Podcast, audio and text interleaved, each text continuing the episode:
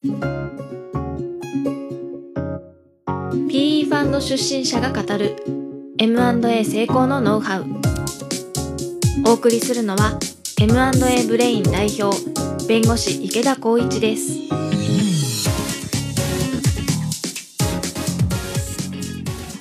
第1部ということで、まあ、M&A の意義 M&A のプロセスというところをお話しできればと思います。で目次ですが M&A のプロセスを、まあ、4段階に分けております。でまあ第1段階まあ意義の話が入ってくるんですがまあ234とプロセス、えー、まあ1もプロセスなんですが、まあ、そのあたりを解説できればと思います。で、えー、説明をちょっとまあ念頭において、まあこれに対するなんかアンサーがあるかっていうとそういうわけでもないんですが、例えば M&A と一口に言っても TOB も M&A ですし、まあ、えー、事業承継、まあそう言っても、まあ売上100億の会社もあれば5億の会社もある。まあそのあたりで、どのあたりがまあ今回ターゲットにしてる話かという話で、ちょっと説明を置いております。で、まあいきなり EBITDA という用語が出てきてますが、まあ営業利益足す原価償却費、まあキャッシュフローの指標になりますが、まあ EBITDA1 億。で、ほぼ無借金でネットキャッシュが1億5000万。まあ現預金が1億5000万あって無借金状態という感じでイメージしていただければいいと思います。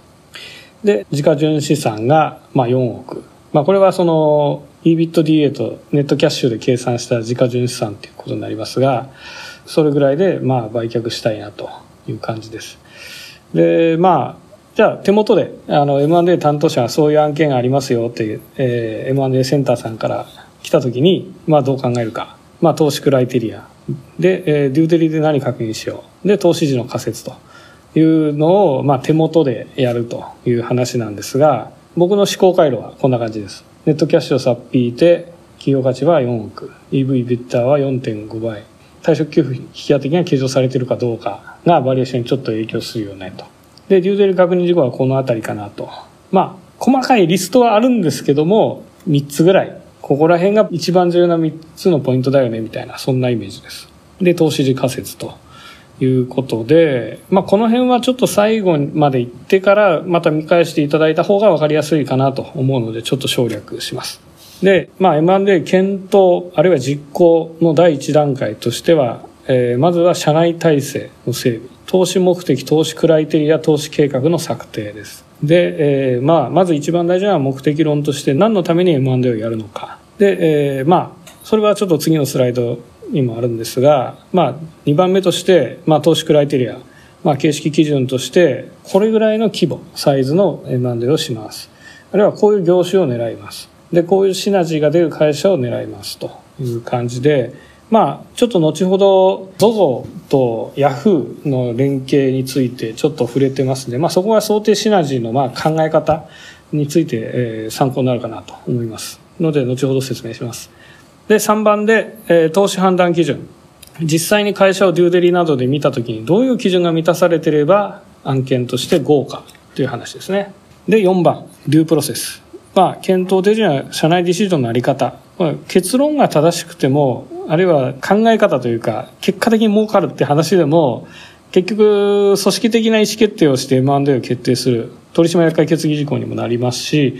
まあ、そのあたりで、こういう検討順序、あるいはこういう検討項目で検討されて、で、こういう会議体で決定する、こういうふうに決定すれば OK っていうような、まあ、その辺も M&A を担当者の方では、まあ、あんまりない状態でスクランブルでやってる会社も多い中小企業というか中堅企業では多いかなと思うんですが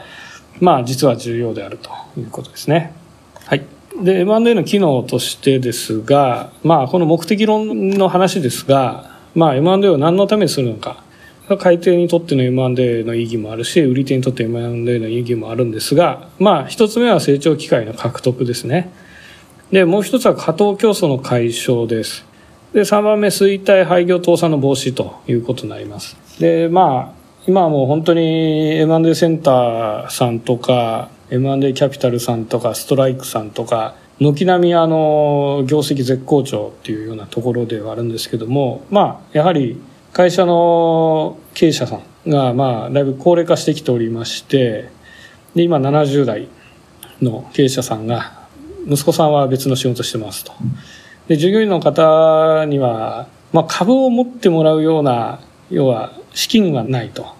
いう話ででも自分で株だけ持ち続けて経営から離れるけど株だけ持ってるっていう状態は少し違和感があると。コントロールできなくなるので、まあ、その辺はあると、まあ、そういうあたりで事業承継で、まあ、株式も手放すと。そういう形の M&A というのは非常に多くなってきている、まあ、ここ10年かなり多くなってきてます。まあそこでさらにシナジーというか、まあ、自分の会社が、まあ、雇用も安定して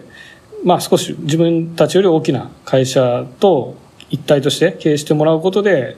まあ、自社が強くなっていくと自社の製品がより売れ売れていくとか、まあ、そのあたり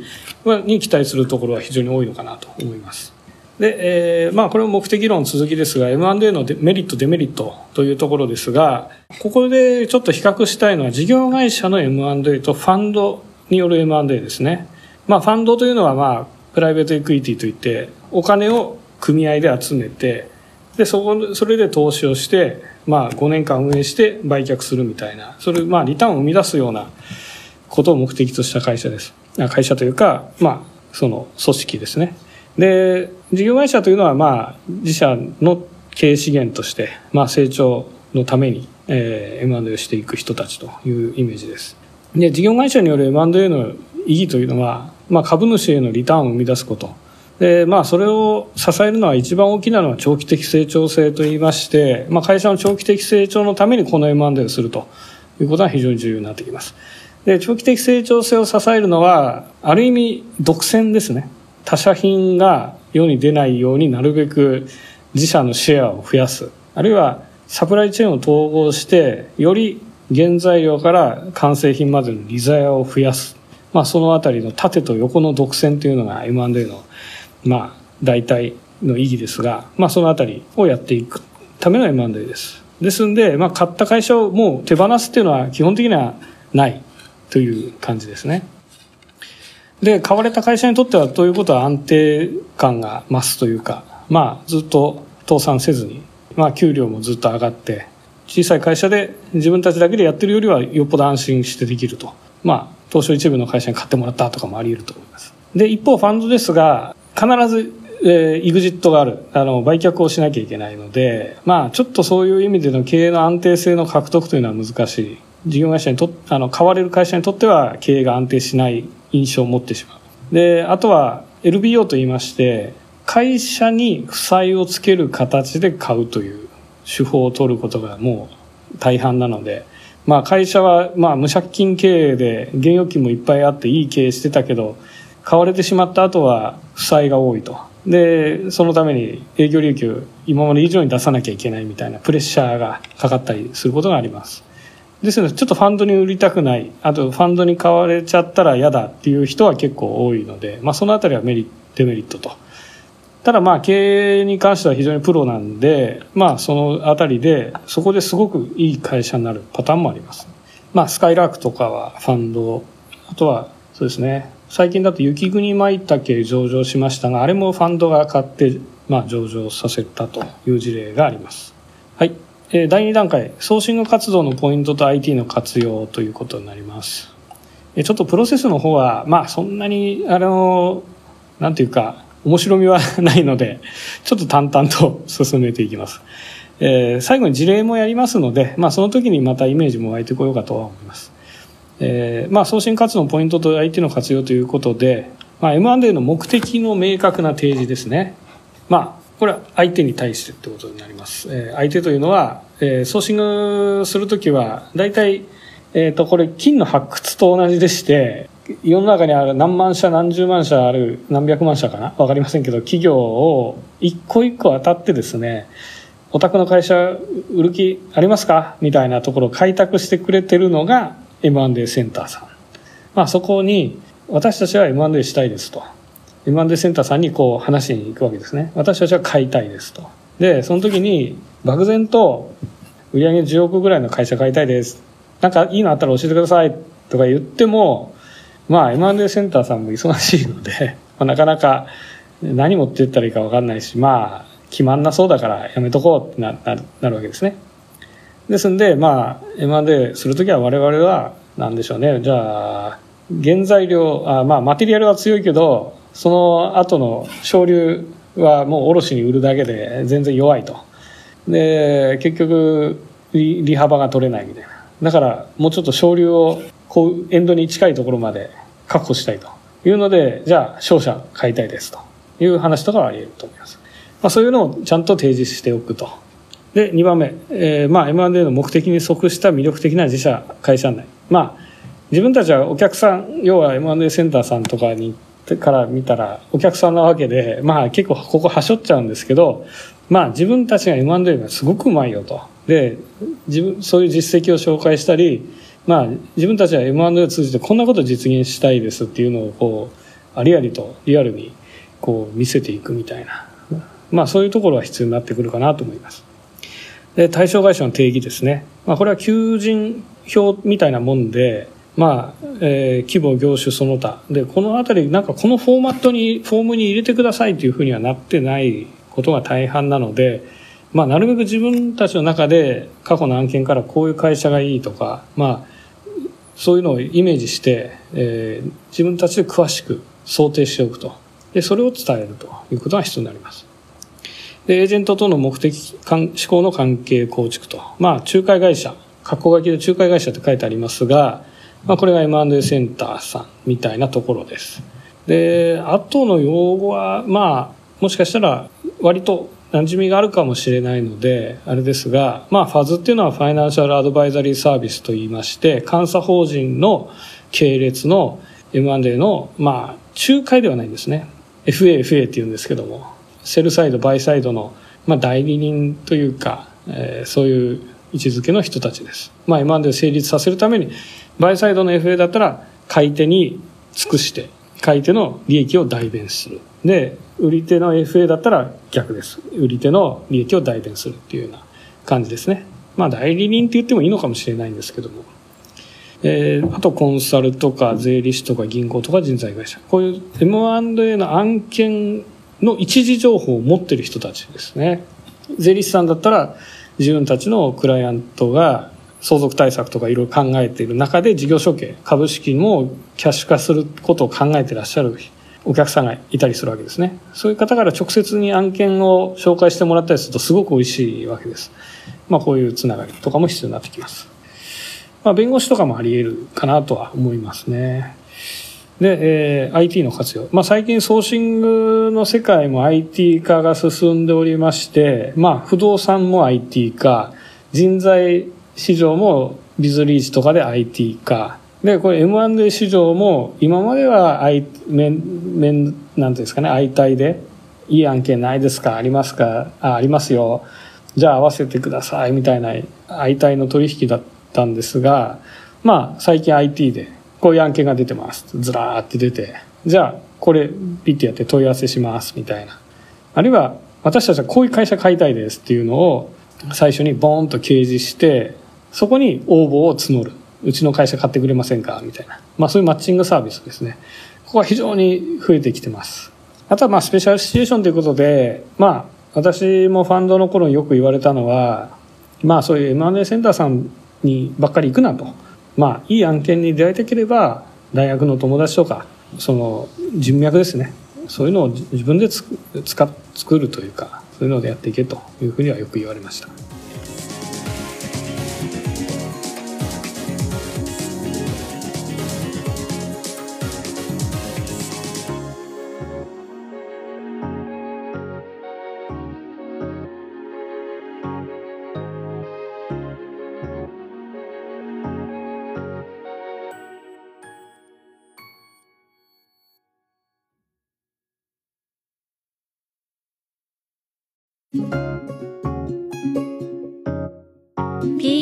出身者が語る M&A 成功のノウハウ。お送りするのは M&A ブレイン代表弁護士池田光一です。はい。で M&A の意義の話を深めたいですが M&A による価値創造と収益実現の本質ということでえー、これはちょっとパッとイメージ湧きづらいかもしれないんですけど M&A でどういう価値が生まれてるかっていうのを、まあ、分析したものです。さっきも金とか不動産の話とかありますが金の話しましたが原石原石というか金金が鉱山に眠ってるわけですね。でそれを掘り出して、えー、精錬してでゴールドバーにしてもいいし貴金属のあのジュエリーにしてもいいわけですね。で流通してで少々でもつけて価値を上げてで売却するみたいなで会社もまあそういう感じでまあバリューのバリューアップする原石源泉があるわけですねでそれをじゃあ M&A する人と紹介する仲介する人と M&A した後にその会社に乗り込む人とその後にまた M&A をするときに、まあ入ってくれる人とかいろんな人がいる中で、それぞれが価値を取り合ってるわけですね。それをここに書いてます。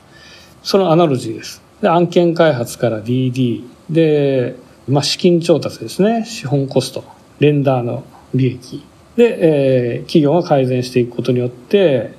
株式価値が上がっていくので、まあそういう利益。あとはビジネス。まあ、その会社と取引することによって利益が生まれますと。買った会社と取引することによって生まれる利益。あとは売却するとすれば売却時の、まあなんていうか、高く見せて売ることによる利益。まあそのあたりが価値創造の本質なんですね。で、えー、まあ、上場してる株式とかだと、もう市場の参加者がみんな分析してるわけです。ですんで、すごい数取引されてるわけですね、1日。売買代金でも2兆とか取引されてるわけですね。ですんで、まあ、そこは割と不完全情報から完全情報に近い市場になっていると。M&A、一方 M&A の市場はどうか。まあ、未上場会社の株を買うとすると、そこには、そういう取引の蓄積というものがないので、その、その会社に関しては、一点物の会社ですから、まあ、それに関しては価値というのが非常に分かりづらい状態になっている。まあ、だからこそ儲かるっていう話ですね。まあ、潜在的な超過収益力があるけど、それをまっとうに把握しつつ、交渉はまた別なので、まあ、そこで安く買うということが非常に大事になってくると。で、M&A に関わるプレイヤー、あまあ、そういう感じで、じゃあどういう人たちが利益を取り合うか。まあ、こういう人たちですということですね。で、まあ、事業会社が今までの主体、あるいはバイアウトファンドが主体になって、まあ、そこがまあ大大部分の利益を取るんですが、まあ、その人たちは自分たちでやれる範囲っていうのがやっぱ限られているのでアウトソースをしていくわけですね。そうするとまあ仲介会社さんだったり FA ファズの人たちにあの M&A のエグゼキューション実行をお願いしてまあ相当の対価を払うわけです。あとは、えー、コンサル、の方に DD で入っていただいて、まあ、弁護士も含みますが、まあ、そこでまた利益を配分するわけですね。であと銀行お金を借りてその人に金利として払うわけですでメザニンっていうのはちょっとあの劣後ローンですねまあそういう人たちは少しそれより高めの金利をリスクが高いので払っていくまあこんな感じですねで、えー、第3段階買収手続きの内容と時間軸ということですまあ、これはあの M&A の案件が始まる時とかあのそういう時に手元で見ていただければいいかなと思うんですが、えー、まあ、この自分たちが買う場合ですね、自分たちが買う場合の買い手を主語とした場合の、えー、書き方になってます。まあ、ノンネームの受領。要は会社の名前は伏せてますと。A41 枚ぐらいで紙もらうわけです。給食表みたいなやつですね。こういう会社さんが売りに出そうです、あるいは出ていますっていう情報を M&A センターさんからもらうわけですね。で、関心ありますか？聞かれます。で、大半は関心ないです。自分のとこに来る案件の大半はもう関心がないです。だから関心ない時は関心ないですと。こういう理由で関心ないですと伝えておきます。それは全然、あの、嫌がられないです。で、えー、関心あれば、関心あるんで、秘密保持契約締結しますんで、もっと詳しい情報くださいとお願いします。それでお願い、オファーはするんですけど、相手にとっても売り手さんにとっても買い手さんのが誰かというのは非常に重要になりますんで社名を開示していいですかと聞きますで、えー、例えばじゃあヤフーが買いたいって言ってますって言ったらああいい会社ですね。じゃあぜひうちの社名だったり情報も開示していいですよと。NDA もあるんですよね。つって。あ NDA もありますね。じゃあそれで開示していいですという話になります。例えばもう本当に憎きライバル会社が買いたいと言ってきてますと。言った時にはいやそこにはちょっと開示できないんで、えー、ネームクリア NG でみたいないう話もあ当然あり得ます。で4番、えー、投資課題の把握投資 criteria の合致や確認。合致の確認や structure planning。まあそういう information memorandum というまあ2 3 0ページの会社概要資料ですね。3期分の業績とかバリュエーションとかいろいろもう書いてある。非常にまあ読みがいのある資料。会社さんその売りたい会社さんの資料が来るんですがまあそれ見て、まあ、自社の投資課題に合致しているかどうか。投資課題というのは投資によって解決したい課題ですね。まあその辺を確認していくと。まああと別途帝国調査帝国データバンクの調査書ですとか東京商工リサーチさんのレポートですとか、まあ、そあとウェブサイト会社のウェブサイトもそうだしあと競合品とか、まあ、そのあたりも自分たちでこの段階でも調べちゃいます。それで本当にいい案件かどうかをしっかり見ます。であとはバリエーションもしとしておきますこの段階で。でストラクチャープランニングというのは、まあ、合併とか株式譲渡とか、えー、事業譲渡とか、まあ、いろいろありますが、まあ、そういうのを、まあ、その案件ではどういう形がいいかっていうのをプランニングしておきます。でここは結構重要なんですね。この4の段階が結構重要でここでちゃんと分析をしてした状態で次 5, 5に行きます。LOI レターオブインテント意図の表明ですね。表明するレターですね。リーガリーノンバインディング。あの法的には拘束力はないんですがまあ事実上のまあ意向表明という感じですね。でこの時にじゃあこういう条件でいくらで買いたいですっていうのを出しますと。でこの5の段階で売り手さんは何社からかオファー魅力的な会社だったらもう何社からもオファーもらうわけですね。でその中でいい人いい会社23社かまあそれはもう数は場合によりけりでしょうけど、まあ、数社選んでトップ面談。その売りたい会社の社長さんが買いたい会社の、まあ、M&A 担当者と面談するわけです。でその中で一番いいなっていう会社さんに独占交渉権を付与すると。だから会社さんからしたら売りたい会社さんからしたら帰ってくれる関心のある会社さんのネームとか事業内容。で、えー、LOI の中で現れてる提案内容。でトップ面談の時の印象。まあこの時だから担当者じゃなくて解体企業も役員だったりトップが言ってもいいと思いますね。でその一社に絞るわけです独占交渉権の付与ということになりますもうここでまあここでオークションが終わってるような感じですね。まあその一社がちゃんとつつがなく DD 以降やれば、その会社は買えると。というのはもう事業会社さん、あ、売りたい会社さんも何回も何回もデューデリ受けてらんないんですね。忙しくて。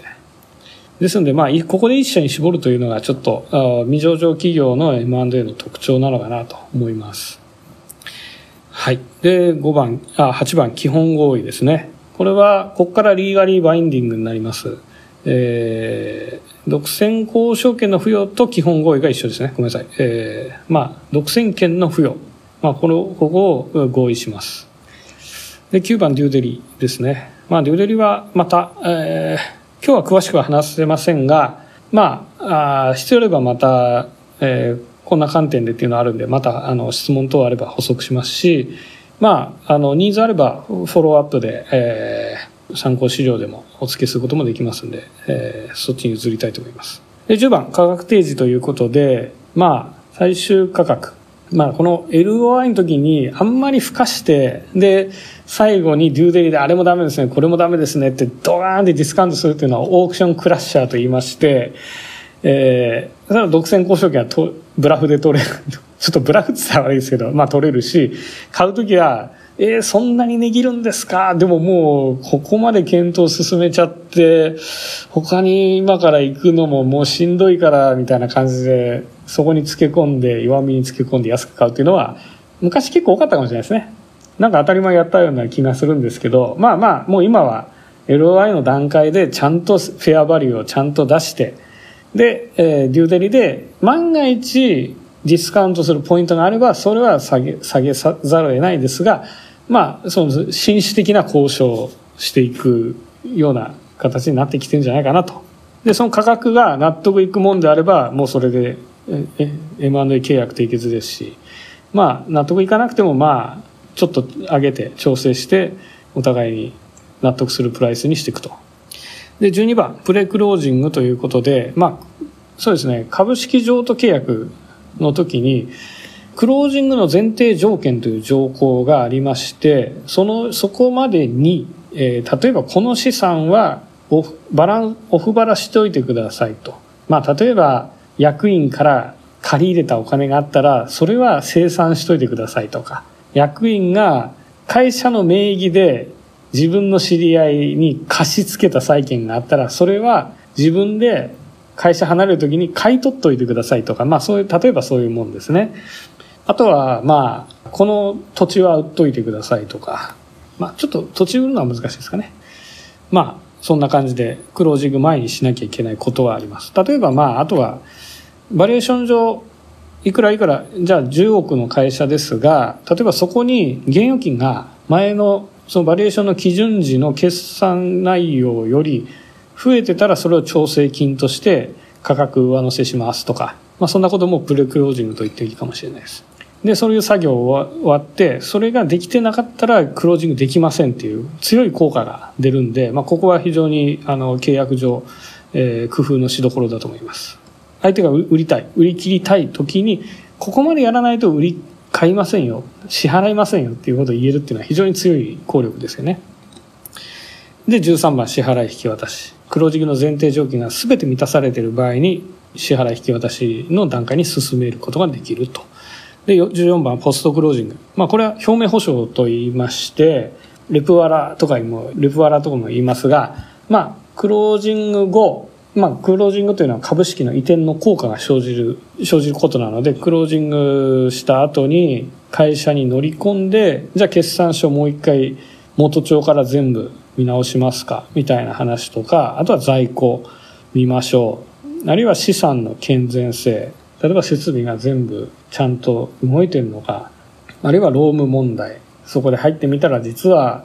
えー、残業代が支払われてないとかですね。まあそういうことをチェックするわけですね。で、契約上、株式譲渡契約の中にも、表明保証条項というのが、さっきのクロージングの前提条件と対になるような形であったりするわけですね。で、こういうことがあったら、損害賠償ですとか、まあ損害賠償というか、まあ、代金の一部返還とかですね。まあそんな感じでやったりしますね。あるいは株式代金自体も分割払いにしたりすることも可能だと思います。まあ私が経験している中でも、株式の対価を5年にわたって分割払いにするというお客さんもいましたので、まあそれで結局、まあお金持ってる方が強いので、まあ払払わないっていう形で何かがあったら払わないっていうことを書いとくのは、まあ一つ有効なオプションかなと思いますね。で、買収後の施策の実施と、100日、月次、四半期、年、5年と。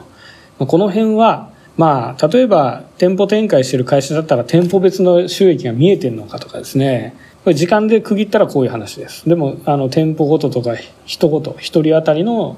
お客さん一人当たりの LTV はどうなのか、あるいはチャーンレートはどうかみたいな、まあそういう会社の、えー、収益をどういうふうに因数分解して見ていくかっていうのを作っていかなきゃいけないですね。で、まあそれはどうですかね。まあ買って半年ぐらいで作り上げて、で、それを経営管理の、まあ、サイクル、PDCA のサイクルに入れていくと。で、それで1年ぐらい、まあそこから1年というか、そこから半年ぐらい回して1年ぐらい経った時に、大体この会社はこういうふうに経営するのがいいっていうのを、認識をファクトベースで深めておくという流れが、マダムズマシンではないかと思います。まあ、買って1年が勝負という感じですね。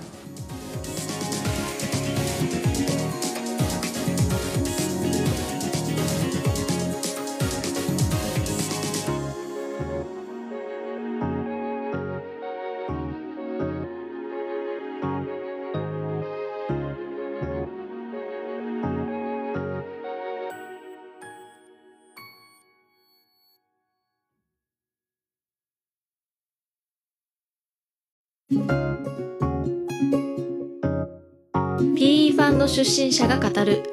M&A 成功のノウハウ。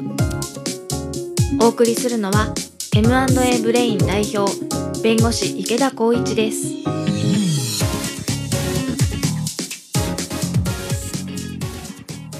えーで第4段階、えー買収後の施策ですが、えーポストクロージングという、まあ、さっきポスクロあポスクロはちょっと表面保証検討ありましたね、えーポスクロ。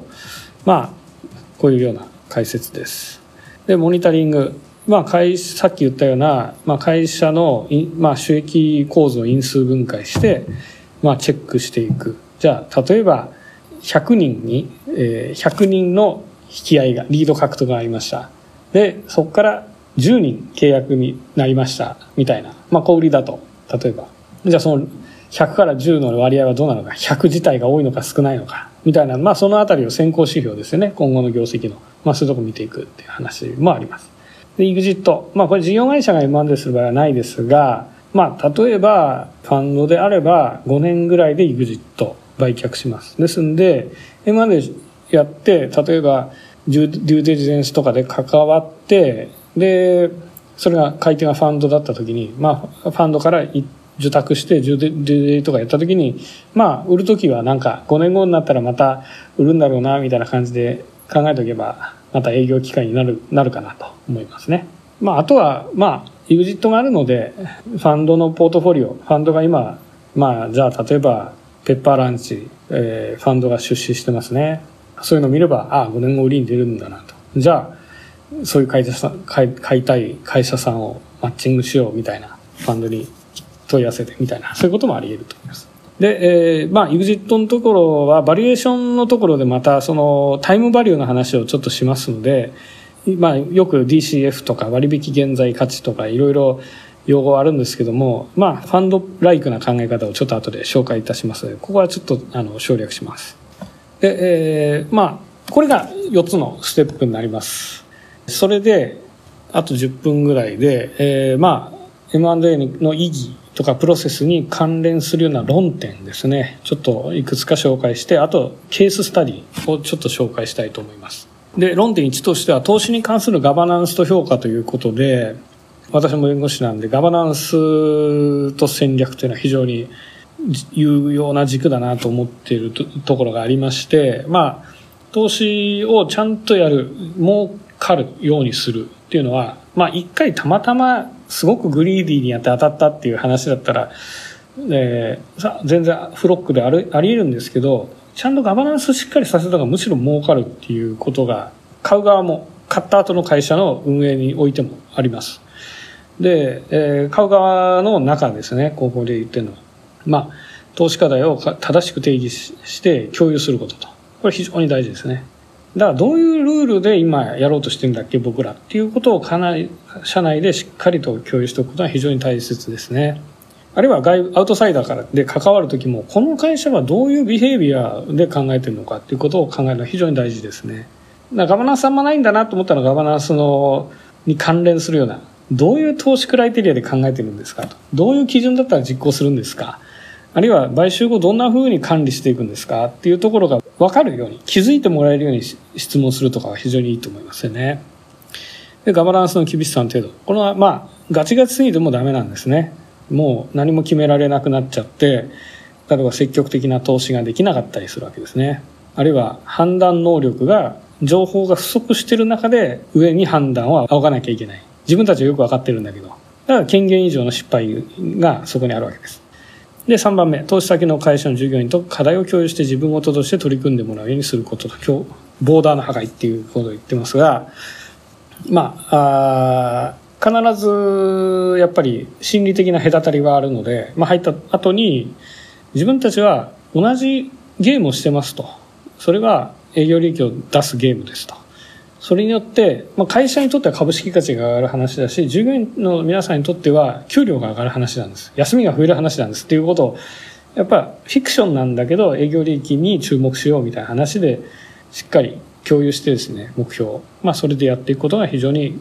なんていうんですかね、上滑りしないっていう感じですね。ちゃんと、歯車が噛み合って案件が進んでいくという感じですね。で、えーこれ非常にガバナンスの難しさというのは数値化のところですね。僕は事業会社にいた時に M&A はまあ5年間やってましたけど、その会社が果たして儲かってるのか、あるいは投資した投資金額をどう見るかあるいは投資金額をじゃあ5億と考えた時にその案件が営業利益毎年5000万出てたとしたらそれは投資として良かったのか悪かったのか。非常に難しいですね。わからないですね。まあそのあたりはモニタリングっていうところで後ほど触れますが、まあ、非常に重要になってきます。でそれがポイントのところにちょっとちらっと書いてあるものです、はい、で、えーまあ、ちょっとつながりはあまりないですが、まあ、企業の事業承継に伴う課題としての事業資本後継者の各課題をここに載せております。ちょっとこれは参考ということで。で、M&A の、まあ、意義というか、本当にくどいですが、まあ、じゃあ株式価値が上がればいいでしょうと。買った時の株式価値と売った時の株式価値。まあ、事業会社にとっても同じです。買った時にいくらで買って、今いくらの価値なのか。これは非常に大切ですね。で、株式価値というのは、まあ、いろんな算定の仕方があるんですが、一番シンプルに言うと、こういう計算式になります。ファンドはよくこういうのを使います。で、EBITDA かけるマルチプル引くネットデッドっていう形です。で、EBITDA というのはキャッシュフローの代替指標。営業でこれぐらいのキャッシュを生み出してますと。要は単純に EBITDA1 億円なら会社は毎年1億円現預金が増えていきますっていう話ですね。で、マルチプルというのはその会社の属している業界が上場している会社を比較対象にしたときに、その上場している会社たちが得て、なんていうんですかね、評価されてる倍率ですね。要は会社、上場会社が EBITDA10 億出てますと。で、株式が株式価値、要は上場しているのに時価総額が出てます。時価総額が100億ですと。で、借金はありません。っていう話になったら、このマルチプルは10倍なんですね。まあ、式は単純に100、100億割る10億です。で、それがじゃあ10社ありますと。10倍の会社もあれば、5倍の会社もあれば、3倍の会社もあります、みたいな。じゃあその10社の平均取ったら、7.3倍でした、みたいな。そうするとマルチプルは出てくるわけです。その、例えば、後ほどちょっと紹介しますが、ゼネコン業界だったら 3. 点何倍みたいな。そうするとその 3. 点何倍を自分たちが投資しようとしている会社の EBITDA にかけたら、会社の価値がわかるっていう。これはもうマジックみたいな話ですけど、まあそういう考え方でやりますね。だまあ、類似取引事例を参考にしてるという。土地でも近隣の土地が何倍で売れてるか、表面利回りの何倍で売れてる、表面利回り何パーで売れてるかみたいな。そういうアナロジーを株式の場合は上場会社と非上場会社、対象の非上場会社で計算するということになりますね。で、えー、じゃあ株式価値はどのようにすれば向上するかっていう話ですが、この計算式、えー、見ていただければ、EBITDA が上がるか、マルチプルが上がるか、ネットデッド、これは借金ですね。借金が減れば株式価値が上がりますと。ですので、デューデリの時に何が見るかっていうと、EBITDA を見て、あとはネットデッド、資産と負債ですね、の内容を精査すると。結局そこに集約されます。で企業価値は企業はどのようになれば向上するか。まあ株式っていうのはそういうふうに、まあ割と不動産みたいに定まってくるんですけども、企業価値っていうのは、まあそんなに正確な用語としての企業価値ではないんですが、まあ企業っていうのは人の集まりであるっていうちょっと意味合いで、書いています。で、えー、一つは企業価値が向上する会社を選ぶことが大前提。もう買うときに、この会社はちゃんと潜在能力あるっていうことを選んでることが前提ですね。その上で、じゃあその会社さんと対峙したときに、どう考えるか。その人たちが無駄なことをしないように。要は、社内政治とか、会議の調整とか、細かい手にお花をしたりとか、アリバイ作りの残業とかですね。まあそういうのをやめてもらって、本当に儲かることに真剣に向き合ってくれる。それが楽しいぐらいのレベルでやってくれることが一番ですね。ですんで、まあその会社にとっての仕事とは一生懸命とは集団とは、仕事を一生懸命やる集団とは、このあたりを追求することは非常に大切です。で、会議も仕事になってない会議も当然いっぱいありますね。あとは時間目いっぱい一生懸命やってるかやってないか、やってないパターンも多いでしょう。飲み会して次の日疲れてやってると、やっぱりそこは一生懸命ではないんじゃないかなと思いますしね。で、えー、集団。まあそれが、じゃあ、みんな点でバラバラの方向に一生懸命やっててもしょうがないので、まあ、こう、ベクトルの方向性がガチッと一致するような足の引っ張り合いじゃない。あるいは、変に多角化しない。検討のポイントがシャープである。まあ、やっぱそういうところは、そういう、みんながそういう一致した目標に、を追求してたら面白いですね。面白いというか、大きなパワーが生まれます。で、えー、下にちょっと比喩、これはあのバイアウトファンドの草分け日本のバイアウトファンドの草分けの佐山展生さんという方が言ってらっしゃいましたが、まあ、ピッチャーが一生懸命ボールを投げるのはストライクゾーンがはっきりしててストライクゾーンがに投げればアウトが取れて27個アウト取れば試合に勝てるっていう。でそういうものが企業の中でもあり得ると。ゲームのルール。自分たちのやってるゲームがどういうルールのもとでなされてるものなのかそれを考えて何が勝利かを定義しで直線的に目指す成果を出した人が正当に評価される仕組み。で主観的な好き嫌いみたいな情報だったり矛盾。もうこれ絶対やった方がいいんだけどこの社内の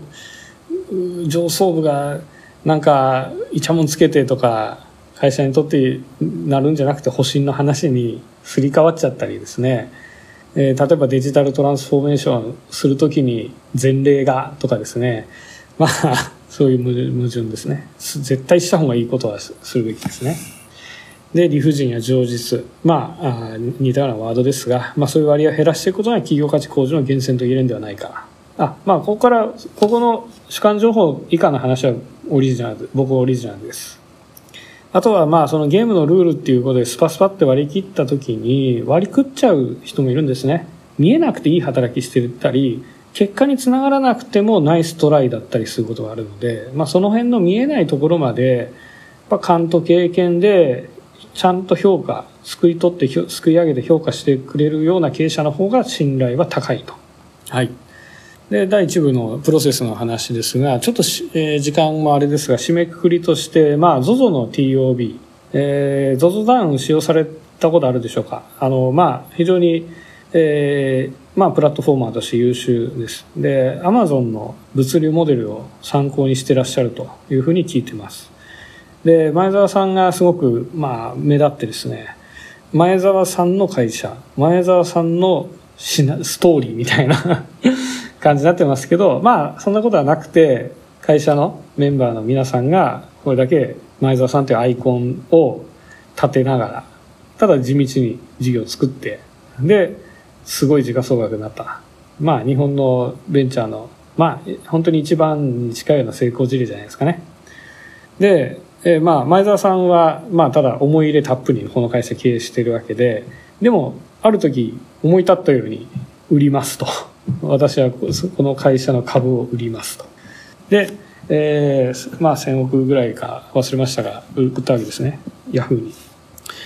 でまあその時の M&A の、まあ、前澤さんの頭の中で考えたとされるシナリオは非常に参考になったのでここで紹介したいと思いますで、まあ ZOZO はもうファッション好きの方々には知ってもらってると。ただこれからはそういう、そこまで興味ない人に知ってもらう必要があると。だからまあ、対象としているマーケットでもうやりきっちゃったんですね。でももうちょっと他の人たち、他の年代だったり、他の層、他の興味が強い層みたいな。まあそういう人たちにも自然に入り込んでいくというのがこれから必要で。で、ただそれを自社でまたやり出すと、じゃあテレビ CM をちょっといろいろクリエイティブな部分変えなきゃいけないのかとか企業イメージどういうふうになんか変えていくのかみたいなちょっとその辺非常に難しそうですねでそれよりはまあすでにインターネットで通販で力持ってるしかしファッションが弱いような会社さんと組むのが一番早いんじゃないですか？と思ったとで、えー、それで孫さんに連絡したんですねまあ孫さんというのはソフトバンクでその傘下というか、まあ、ヤフーオーナー、まあ、最終オーナーみたいな感じなので、まあ、言ってみたらいいねと。で、まあ、えー、これがすごく分かりやすくていいシナリオ。誰が見てもいい M&A だなというような感じは僕はしましたね。で、えー、印象的なコメントをちょっと2つ載せてます。前澤さんは、僕の経営手法は感性ですと。今、だから自分は感性でいい部分もあったんだけど、不十分な点もあった。だからワンマンで、まあ、会社の潜在能力を発揮させきれてない部分があったと。で、もう一人の方で澤田さんっていう、まあ、生え抜きの経営者さんですが、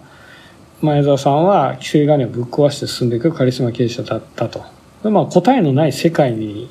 まあ、そういうな何かをこう信じて進んでいくっていうのはやっぱりロジカルな営みじゃないのでちょっと大変やっぱりそういうカリスマの方がいないと難しいんでしょうね。ただ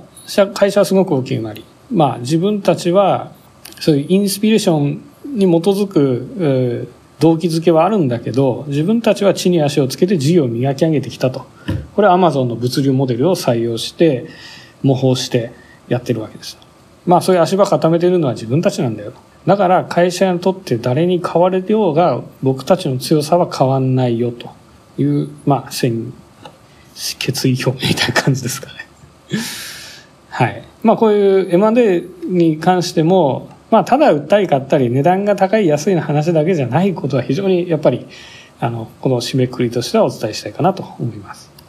こういうアングルが入ってるとやっぱりデューデリのポイントも変わってきますし M&A の成功につながるような動きっていうのはいろんな意味で出てくるあの発想が湧いてくるんじゃないかなと思います。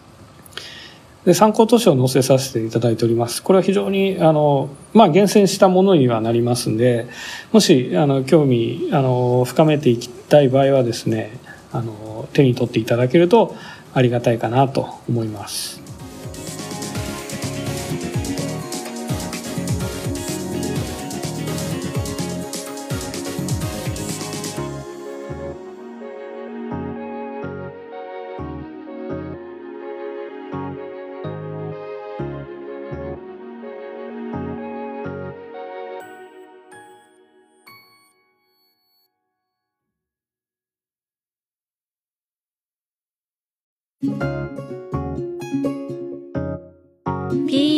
出身者が語る M&A 成功のノウハウ。お送りするのは M&A ブレイン代表弁護士池田光一です。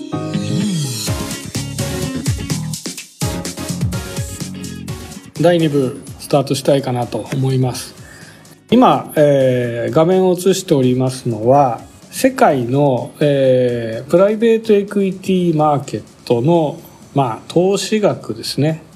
まあ、AUM な、アセットアンダーマネジメントなんで、えー、ちょっと投資が、厳密な投資額とは一致しないかもしれないんですが、まあ、大体の規模感だったり、隣接するプレイヤー、ちょっと把握するの非常にいいかなと思いまして載せております。これでですね、まあ、プライベートエクイティの定義ですね。で、ここにあるのはバイアウト。この下のカーソルですが、バイアウト、ベンチャーキャピタル、VC、 growth、other ということで、まあ、海外では VC もバイアウトも一緒で private equity と言われています。で、その中で一番大きいのはやっぱりバイアウトファンドです。バイアウトのファンドの投資規模です。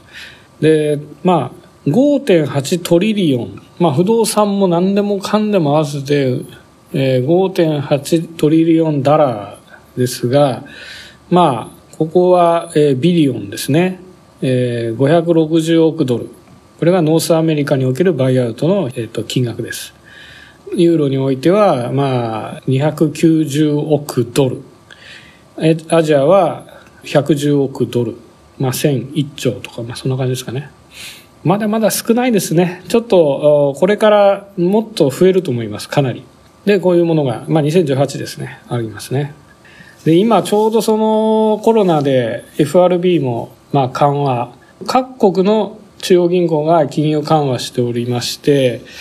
えー、非常にマーケットに、えー、キャッシュが溢れております。そのため、えー、っとですね、まあ、非常にお金の流れ先として上場企業ばっかりの株買ってもしょうがないところもありまして、まあ、バイアウト投資っていうのは、まあ、これからさらに加速するんじゃないかと言われております。で、ちょうどそのコロナから株式市場が急回復しまして、まあ、アメリカのナスダックは、まあ、史上最高値みたいな世界になってきてまして、まあ、投資先がアメリカじゃないんじゃないかと、もう割高株ばっかしか残ってないんじゃないのっていう話にちょっとなりつつある中で、日本のマーケットに非常に注目が高くなっております。で、プライベートエクイティのファンド御三家という古参の3、3つとして、まあ、カーライルとブラックストーンの KKR っていうのがあるんですけども、みんな日本強化してます。えー、まあ非常にそういう意味では何千億円規模、それぞれ1兆とか7000億とか、まあそれぐらいの規模で日本企業のバイアウトをしようとしていると。いうところになってくると、まあ数千億になりますんで、まあファンドで運営しようとすると、そんな何十社も買ってらんないんですね。1個500億とかの大きい案件やりたいんですよ。で、そうすると、じゃあ東証2部とか、東証1部とか、まあそういう話になってくる。ちょっとこれ不動産の文脈になっちゃいますが、今日のニュースで、えー、レオパレス、債務超過1000億みたいな。で、そこにフォートレスが570億注入しますみたいな話ありましたけど、まあそういう債務超過だけでいい会社の、まあ立て直しにプライベートエクイティのマネーが入ってくる。もう一つは、例えば TOB ですね。今だと本当に、あの、これ、面白いんですよ。あの、まあこれ、銘柄の推奨では全くないので、えー、ただの、えー、まあ、バリューですが、えー、この会社、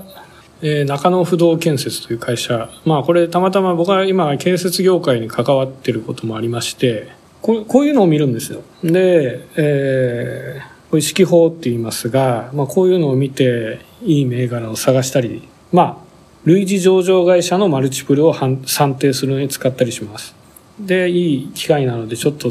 見方をちょっとお伝えすると、有利子負債が17億しかありません。一方、現預金が216億もあります。そうすると、キャッシュが200億余ってます。これがネットキャッシュという状態です。そして、時価総額が、まあ今日東証がシステムダウンして止まってますが、昨日の終値時点で141億しかないんですね。で、じゃあ、この会社は現金を食い潰している会社なのか、ということは全くなくて、営業利益、純利益ともに数十億で続けてます。これは何でしょうかって話なんですね。時価総額より会社が持ってる現預金負債を控除した後の現預金残高の方が大きい。この会社は去年、えー、時価総額150億ぐらいで、ネットキャッシュが300億だった時時もあります。まああ、こういう会社が狙われるんじゃないかと思ってます。まあ、そういう、ちょっと話題でした。で、えー、戻ります。第2部の方に入りたいと思います。それでは、えー、第2部に参りたいと思います。えー、M&A におけるバリエーションということで、今、バリエーションの触りの話をちょっとさせていただいたんですが、まあ、あの、何においてもやっぱり価格のないところで価格を決める作業っていうのが、まあ、M&A の、まあ、肝だと思う。まあ、価格についてどういうふうに合意していくかっていうのも、やっぱりバリエーションに対する理解が必要になるかなと思いますので、まあ、ここをちょっと厚めにご紹介させていただければと思います。えー、バリエーション重要性ということで、これ非常に、えー、思考に負荷をかけるような、あの、構成になってますが、まあ、91、えー、純資産38億、EBITDA2.8 億。まあ、営業利益、わかりづらい場合、営業利益と理解していただいても大丈夫です。営業利益2.8億でもいいです。ネットキャッシュ。まあ、さっき言ったような、現金同等物から負債を引いた残高ですね。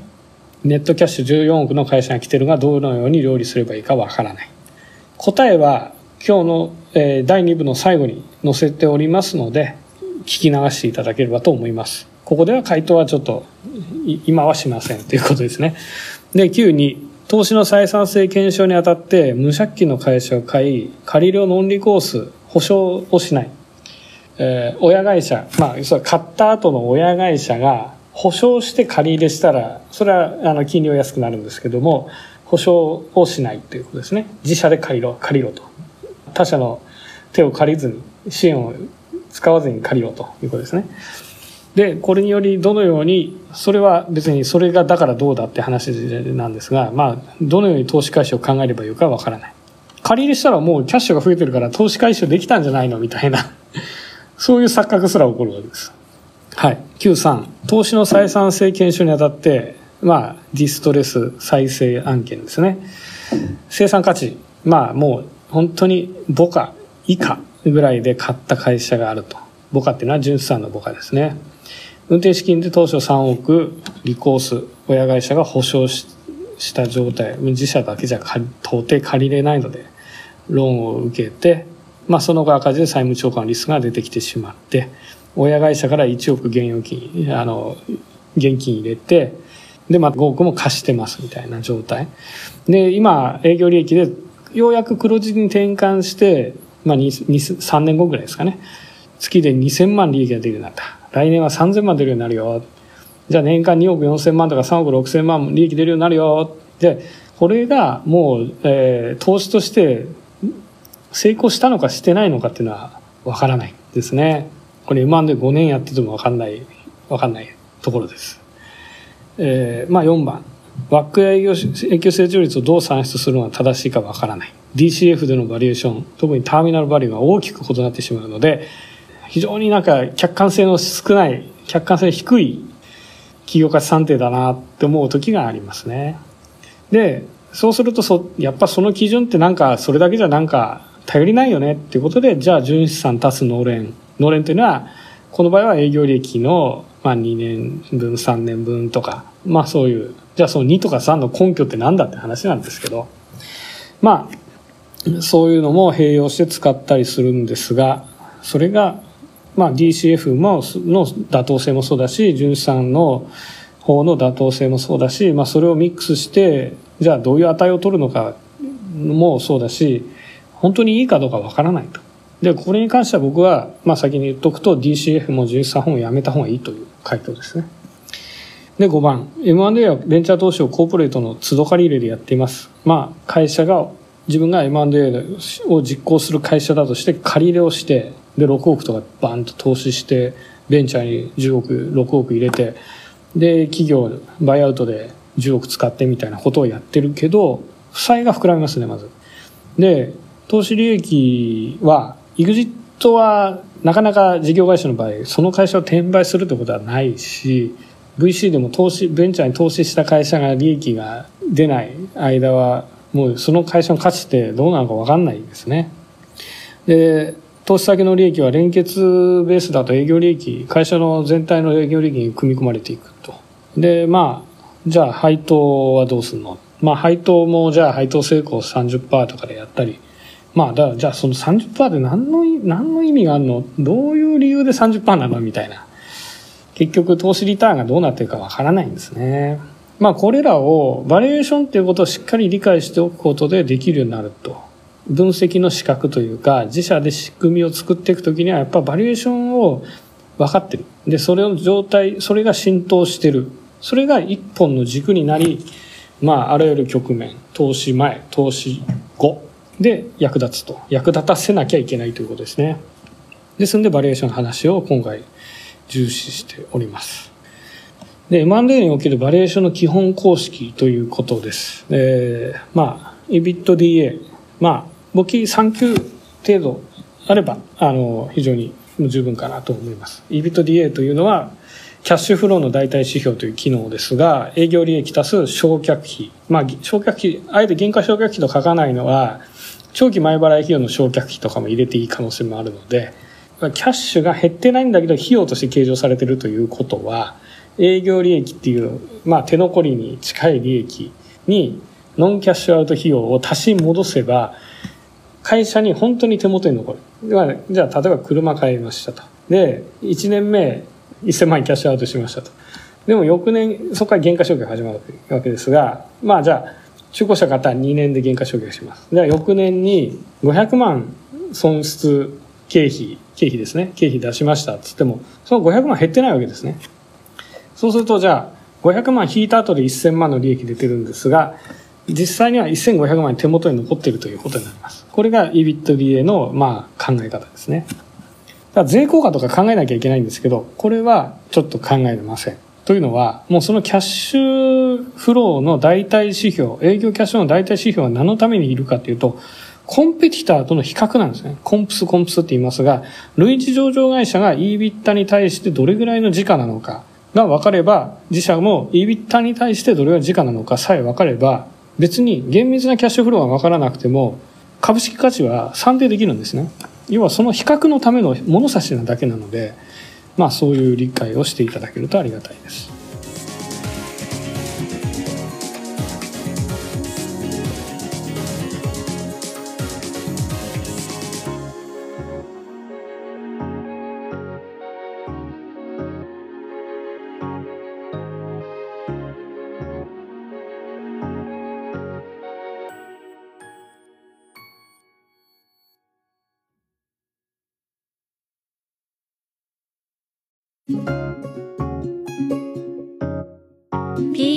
出身者が語る M&A 成功のノウハウ。お送りするのは M&A ブレイン代表弁護士池田光一です。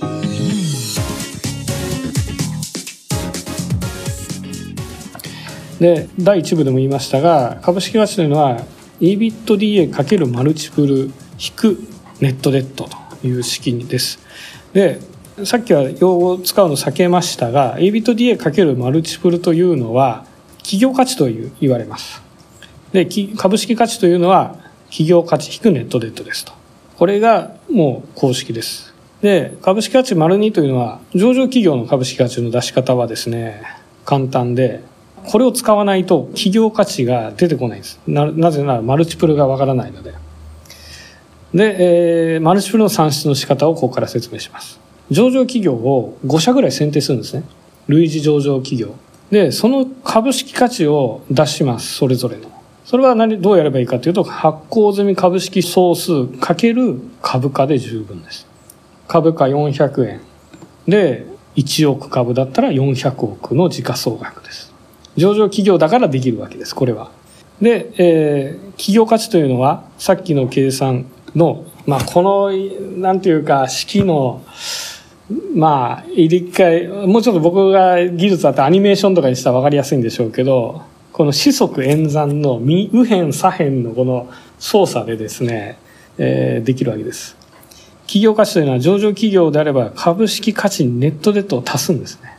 それは逆にこの式を組み替えてるだけです。株式価値は企業価値引くネットデット。企業価値を左辺に持っていき、で株式価値を右辺に持っていきだからここ左辺に持っていった時マイナスになっちゃうんでまああ全部にマイナスかけるみたいなやり方でもいいですし単純にこの企業価値を右辺に残しつつネットデッドを左辺に持っていくと。そうすると株式価値足すネットデッドイコール企業価値になるわけですね。で上場会社の株式価値はこういう形で一番硬い数字としてわかるわけです。でも、企業価値って何ですかって話なんですね。EV、EV って我々エンタープライズバリューって言いますが、これを求めるのは1個式がいるんですよ。で、そうするとネットでと足せば、株式価値に、この株式価値丸2、株式価値丸2にネットデートを足せば企業価値というものになりますと。それはこの公式から明らかですと。で、えー、じゃあ企業価値を求まりました。で、その企業価値5社、それぞれ、えー、企業価値が出てきてます。それを5社それぞれの EBITDA で割ると5種類のマルチプルが出ますね。1社1社。で、そのマルチプルを平均します。それがコンプスのマルチプルというものになります。で、えー、対象企業の企業価値を算出するにあたっては、その企業価値をどういうふうに算定するかというと、その EBITDA にそのコンプスのマルチプルをかければいいということになります。買収対象企業は未上場会社なんで、マルチプルがまずわからない状態からスタートですが、類似上場企業によってマルチプルが分かってきます。で、そのマルチプルをかけると。で、ここからネットデッドを引いたものが、その対象、買収対象企業の株式価値になります。これは、ちょっと、一回計算し、体験してみると非常にわかりやすくなりますんで、まあ、そのあたりはちょっと今抽象論で申し訳ないんですがこういうことになりますちょっと参考事例というか共有します、えー、コンプスのマルチプル、えー、と表示しておりますこれ建設業界まあ例えば建設業の売上50億の、えー会社が売りに出てますと。で、EBITDA が5億出てますと。じゃあ、企業価値いくらでしょうかっていう話はまずあります。その時にどういうふうに計算するか。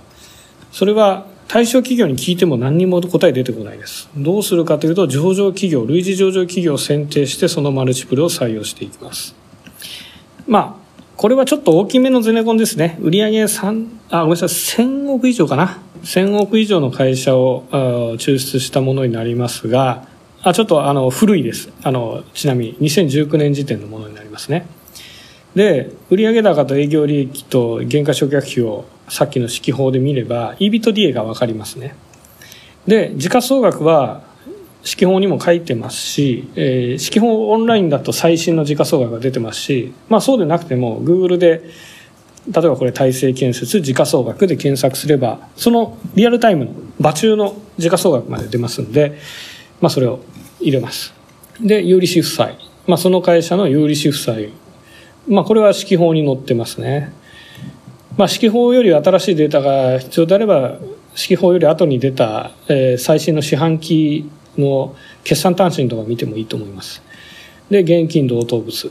現金同等物はキャッシュライクアイテムと言いまして、キャッシュキャッシュライクアイテムと言いまして、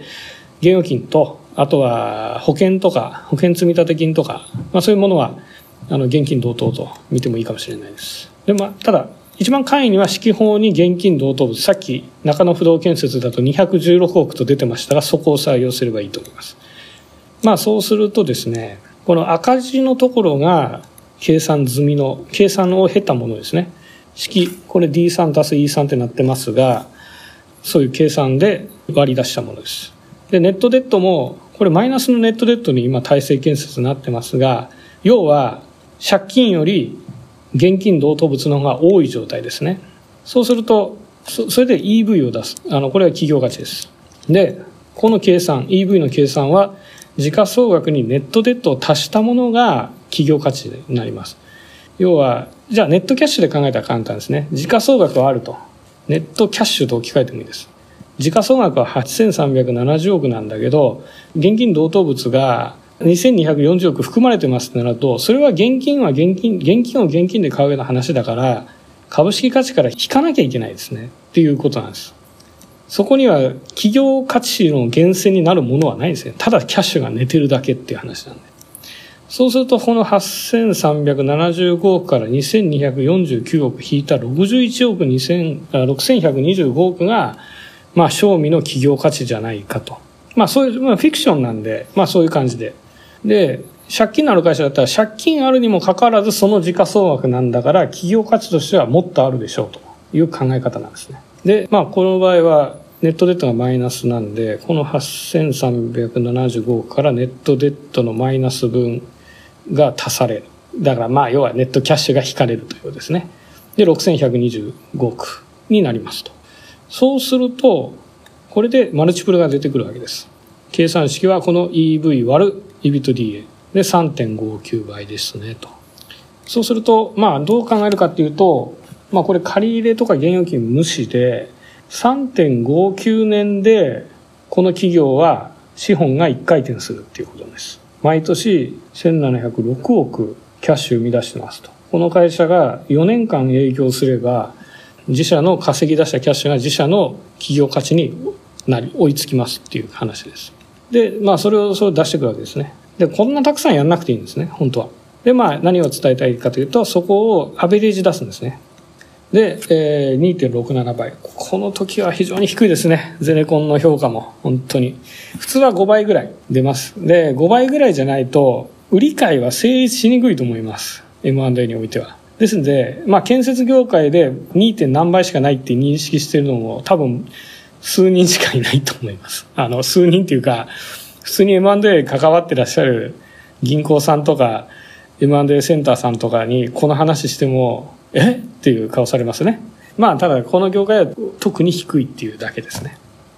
で、えーこの2.67倍がマルチプルになります。で、対象会社の EBITDA がさっきの事例で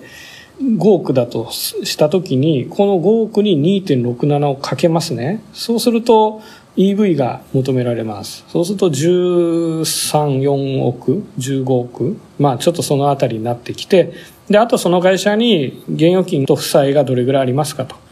13億で、じゃあ現預金が3億あって借金がありませんってなったら、あと、じゃあその EV に余剰のネットキャッシュ足して、トータル17億、18億で買います。あるいはその現預金全部吐き出していいですと。吐き出した後の会社を14億で買いますとか。まあそんな感じで計算することになります。これは本当に、あの、ここを理解するのに、たどり着くのに、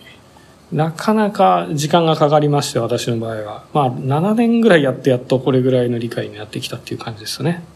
はい。この基本公式に基づいて M&A を考えればいいと。で、DCF、ディスカウントキャッシュフロー。このためにはまずフリーキャッシュフローを出さなきゃいけない。それも5年分とか出して。で、ターミナルバリュー。算定するために、まあ5年後のフリーキャッシュフロー。で、あとは永久成長率。5年後以降で、じゃあインフレターゲットでまあ3%、2%で成長するとかですね。で、ディスカウントレート。じゃあ、ワックって言いまして、過重平均資本コストと言いますが、どうでしょうね。まあ、中小企業だったら、ローンは1、2%。大企業だと、まあ、今だと 0. 何パーの世界ですね。と、あと資本の、まあ、じゃあ配当利回りで、今、オリックスとかで5%ぐらいで払ってるんで、まあ、それを過重平均するということで、じゃあその会社の資本コストはいくらですっていう話になるんですが、それらを変数めちゃくちゃ多いです。しかもそのレート、ディスカウントレートとか永久成長率のレートとかを1%変えるだけでむちゃくちゃ金額幅出ちゃいますね。ですんで、僕はあんまり有用性はないですね。と思いますね。まあ DCF 信者みたいな方々もいるんで、僕はそれ反対の 立場ってだけですけど、はい。まあですんで DCF は参考になりにくいと思います。で、もう一つは純資産法ですね。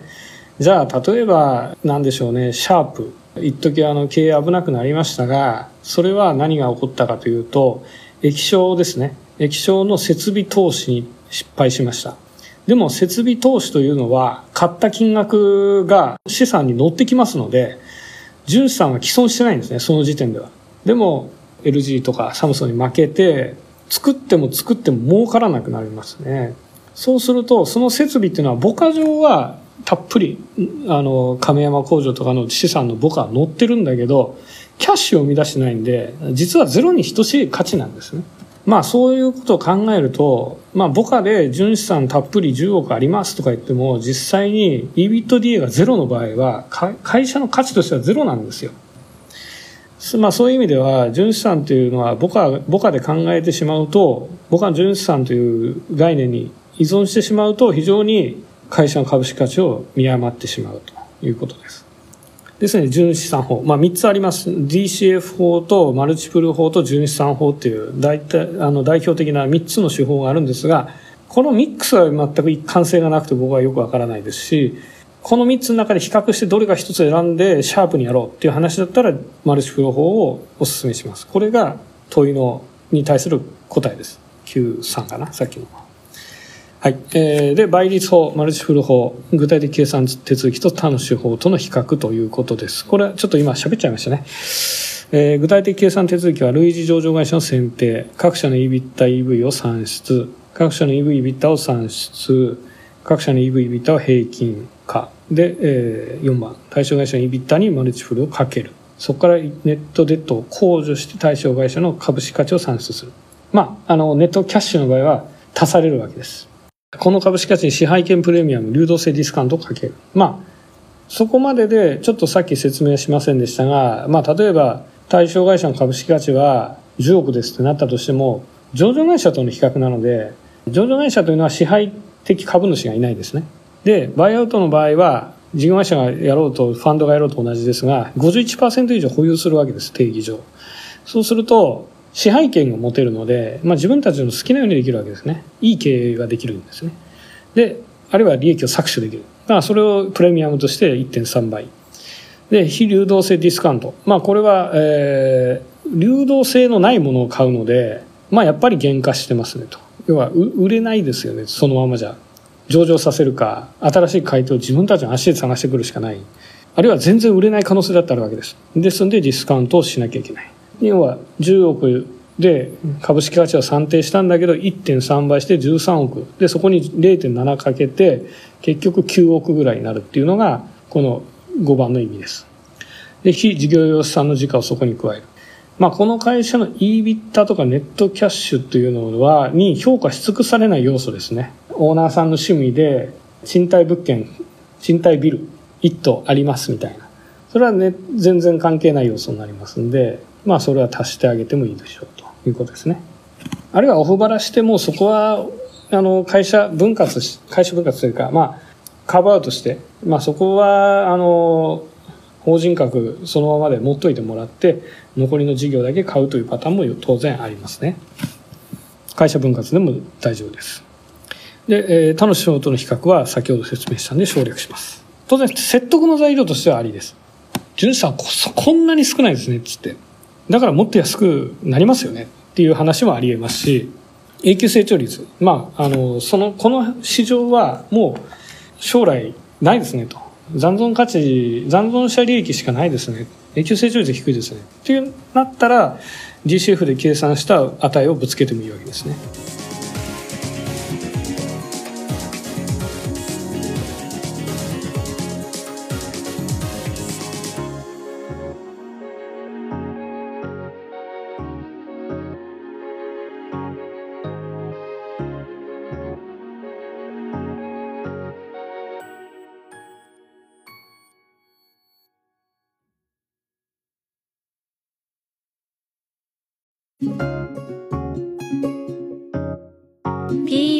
出身者が語る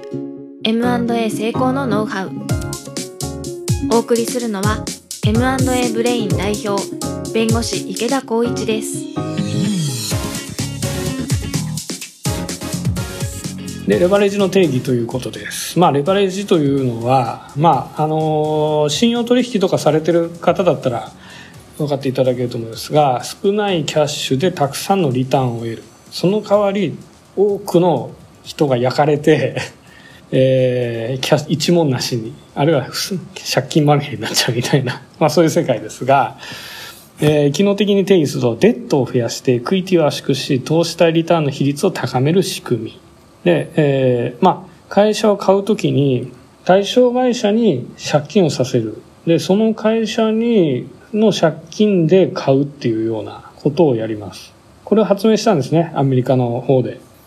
で、日本でじゃあ、あまあ、そうですね。まあ、ハゲタカっていう。まあ、その頃は結構そういうのでバンバンバンバン買って、で、だんだん日本の銀行もそれに慣れてきて、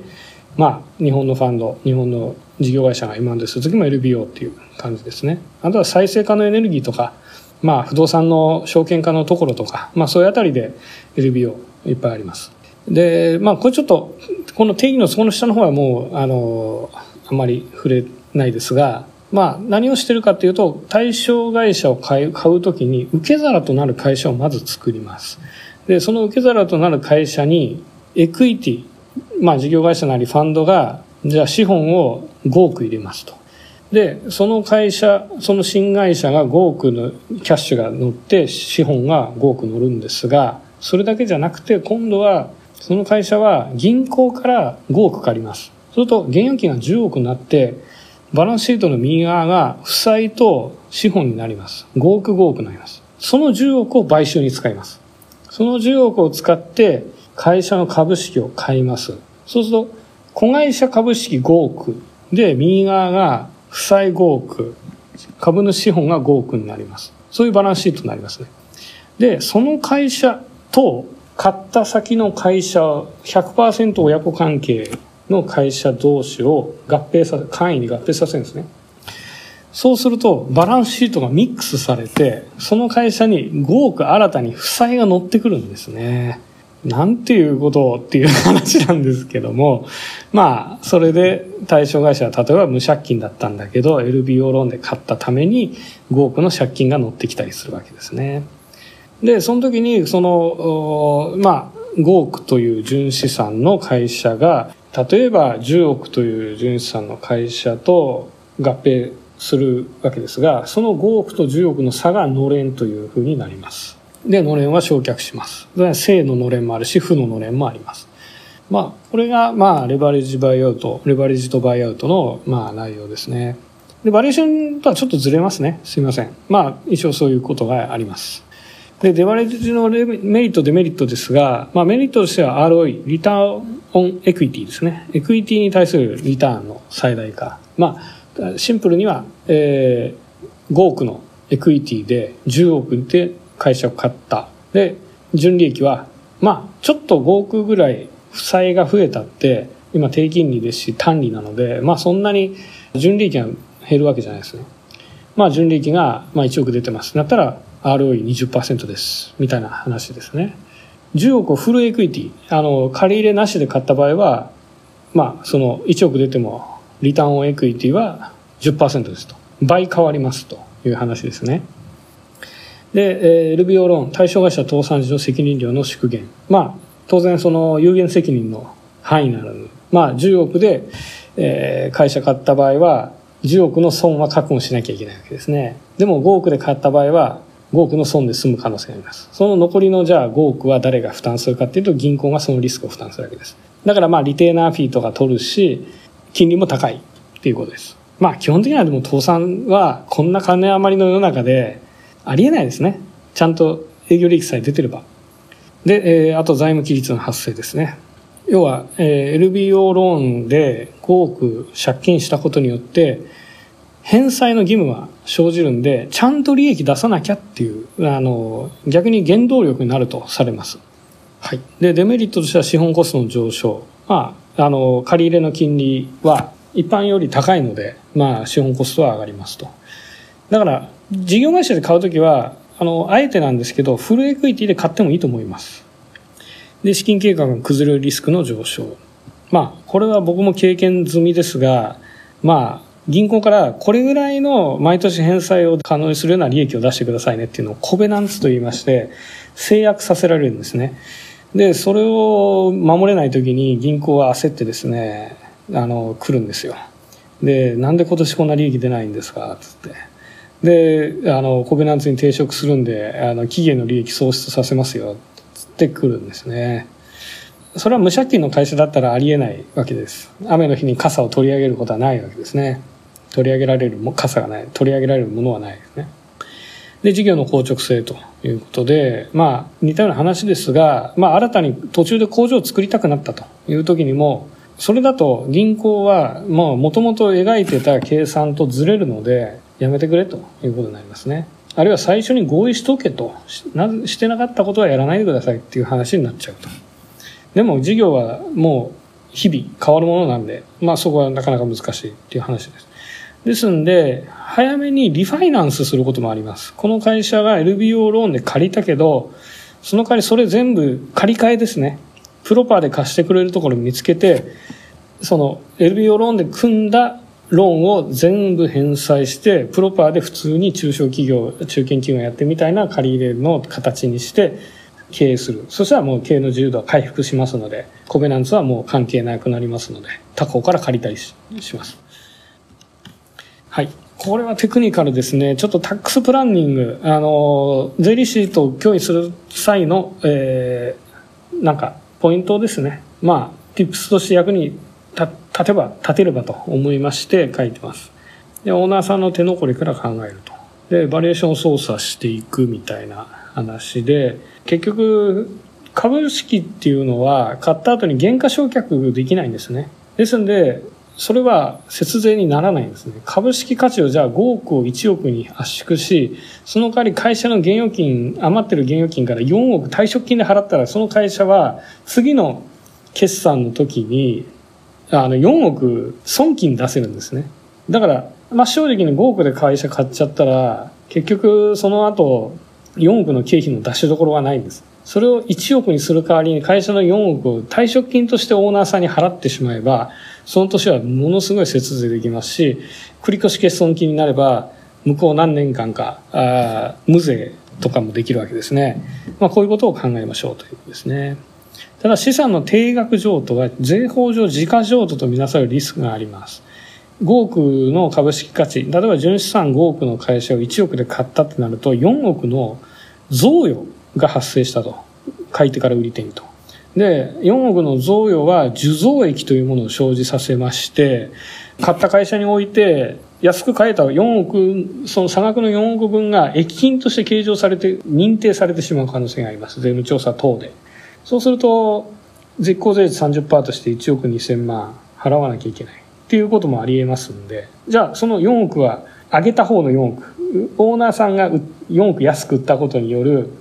それは何と認定されるかというと寄付とかになるんですね。寄付になると損金産業制限になるんで、要はこっちは経費化できないし、こっちでは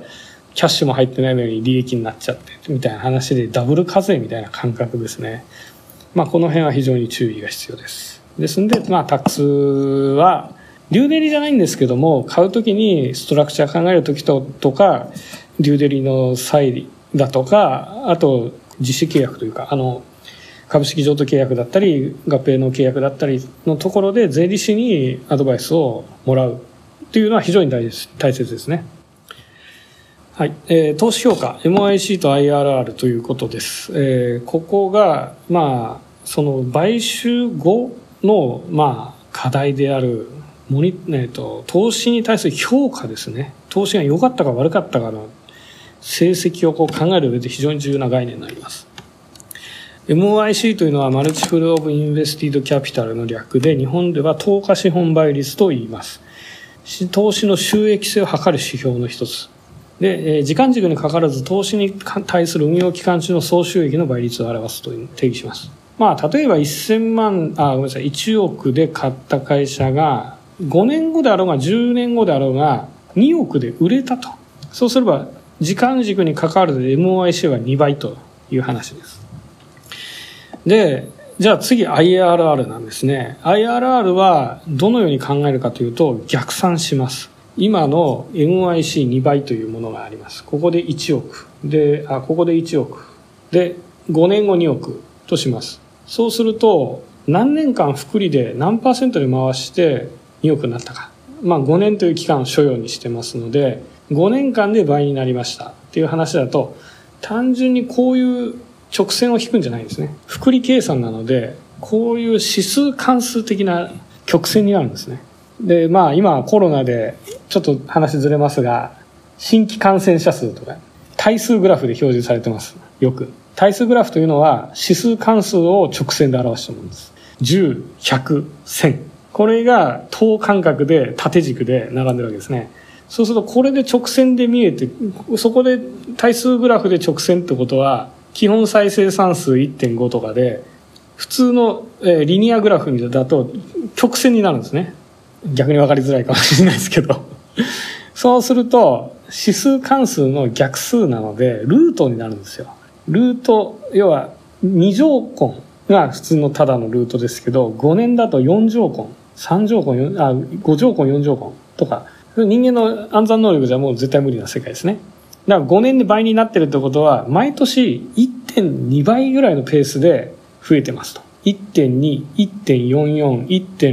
1.6とか1.7とか、1.9とかわかわかりまし、わかりませんけど、そういうペースでちゃんと増えてますというのを MOIC と年数から逆算して割り出すんですね。これは10年で倍だったら IRR がもっと低いわけです。1.1倍とかになるわけですね。だからまあそういう感じで、まあ投資金額にが毎年複利で何パーで運用できたかっていうのを判定するのは時間軸が必要です。で、えー、MIC っていう利益の総量は倍なのか3倍なのか、まあその辺をまず確定して、あるいは想定して、そこの3倍2倍に至る期間、至った費やし、要した期間、これが分かると IRR が分かるということです。で、年数引く1の何乗根すればいいと思います。そうすると、ログとか、あの、すいません。ちょっと高校数学の世界ですが、わかりづらいですが、まあ、エクセル関数的に表すとこれですね、ハット、あ、あ、そうですね、1.25の5、4乗ですね。これを逆算するとですね、2倍を、あ、これ3倍ですね。で、ハッと書いてですね、括弧して、1割る4分の1って書いてますね。で、カッコ閉じる。そうすると、4乗根が計算できますので、まあ、そういう感じです。すいません。ちょっと5乗の逆数は4乗根。5, 乗の逆数は5乗根です。はい。で、バリエーションによる解決ということで、えー、まあさっきの問いの答えをここに書いてます。まあ見ていただければいいかなとは思いますが、まあ読んでみていただいて分かりづらいところがあれば、後日でもメールでも大丈夫なので質問いただければ、あの、説明できるかなと思います。ちょっとここで、どうかな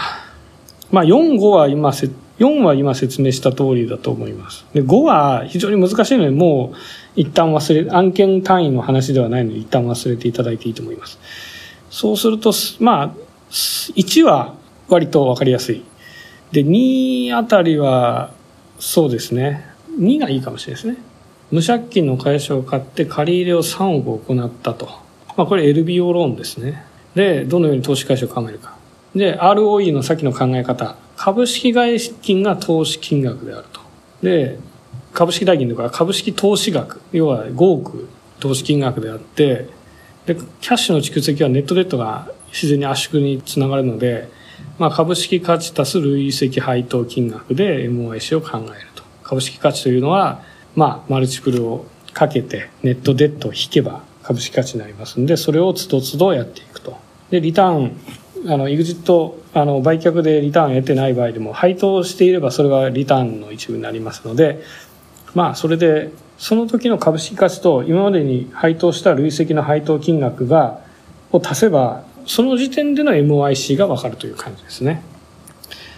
で、あとは3番ですね。まあ、これは非常に複雑系なんで、まあ、また読み返してもいただけると非常にありがたいですが、まあ、株式代金足す3足す1足す5億をすべて投資金額と考えます。で、もうこうなってしまったら MIC、IRR とか、あ、ごめんなさい、IRR とか言ってる場合じゃないので、MIC1 倍を目指しますと。まあ、倒産を回避する必要がありますし、あとはその、投資額と同じだけの累積の利益を生み出すことがまず、あるいは無借金を目指す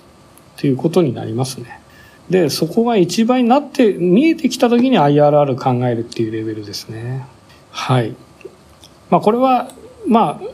この1時間で伝えきるのは非常に難しいテーマです。あの、ただ、こういう資格で案件に関わっていれば、もう本当に1ヶ月ぐらいで理解できてくると思いますね。そういう意味では非常に、あの、この観点にたどり着くまでが大変っていうところになりますんで、まあ、この1時間はそういう意味では視点を得るための1時間というふうにご理解いただければありがたいかなと思います。あるいは、まあ、もし、あの、個人で株式投資等されてる場合はですね、自分の好きな会社の EV、EBITDA を、あるいは類似してる自分の投資先の類似会社の EV、EBITDA を出してみて、比較してみると非常に理解は進むのかなと思います。その時はまあこの辺り、ここには書き尽くしているとは思うので、まああの、使やってみていただけると非常にいいのかなと思います。で、指揮法を買ってみることをお勧めしますね。その際には。あの、もう情報の宝庫なので、はい。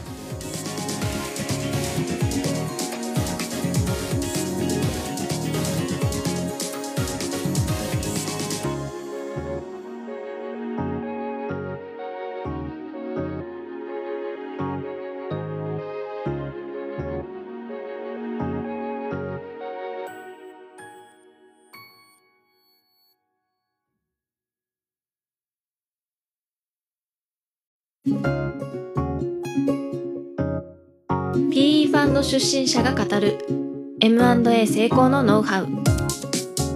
お送りするのは M&A ブレイン代表弁護士池田光一です。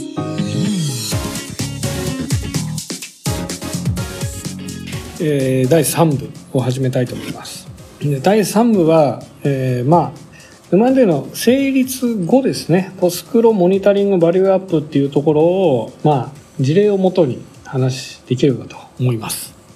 えー、説例ですね。スポーツ用品製造工場の M&A の事例です。えー、卓球ラバー、卓球のまあ、赤とか黒とかついてるゴムのえー製造工場、従業員47名で埼玉県にありました。で、EBITDA が5000万。ほぼ無借金です。ネットキャッシュが1億あります。これを3億で買収しました。で、クロージング前に会社にあった、あ、この300というのは、その役役員退職金込みですね。1億の現預金を役員退職金で支給して、実際の株式対価としては2億払いましたと。で、ここから下ですが、ポフスクロ、えーポストクロージングとしては、社長と社長の奥様の仕事、既存のオペレーションの引き継ぎ、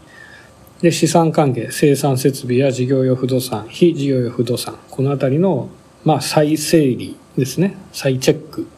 で、労使関係のチェック。で、契約関係のチェック。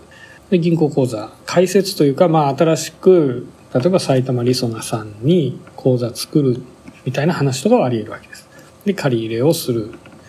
で、一応、付き合いで1億ぐらい借りましたけどね。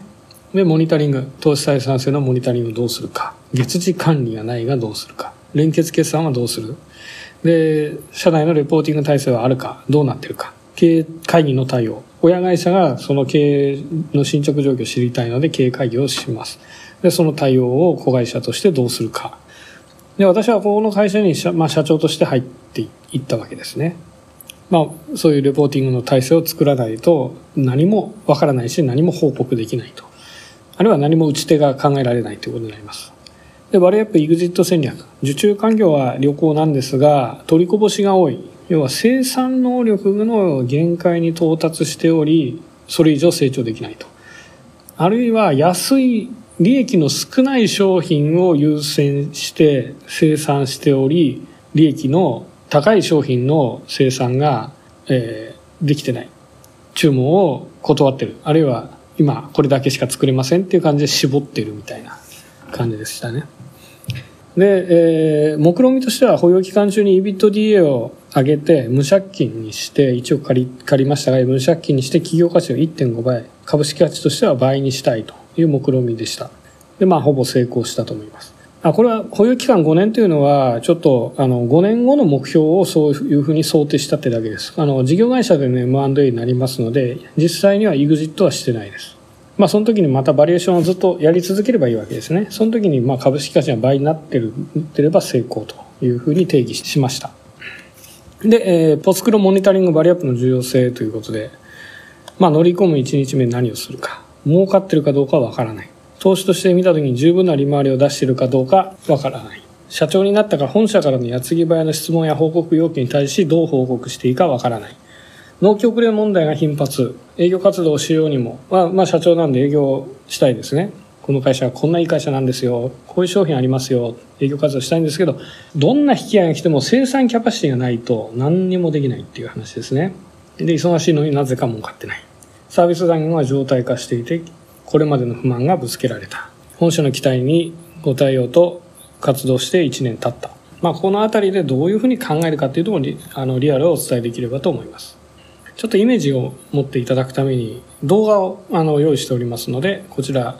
ちょっと解説しながら見たいと思います。音は切ります。まあ、卓球ラバー、このようにして反発力と摩擦力で、まあ、ボールをコントロールするというものになりますね。で、赤と黒があります。で、これはテストの模様です。選手が、テスターが、えー実際にシダ、えー試し打ちをして、開発中の製品を貼って試し打ちをして感想をフィードバックしますね。まあ、顕微鏡で分析してますと。まあ、ですので研究開発が非常に重要なんですね。この業界に関しては。これは気泡の密度、大きさ、丸、深淵に近いかどうか、深球に近いかどうか。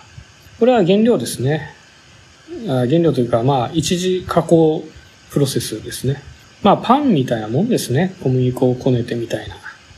まあ、ゴムの樹液ですが、ゴムの木の樹液ですが、は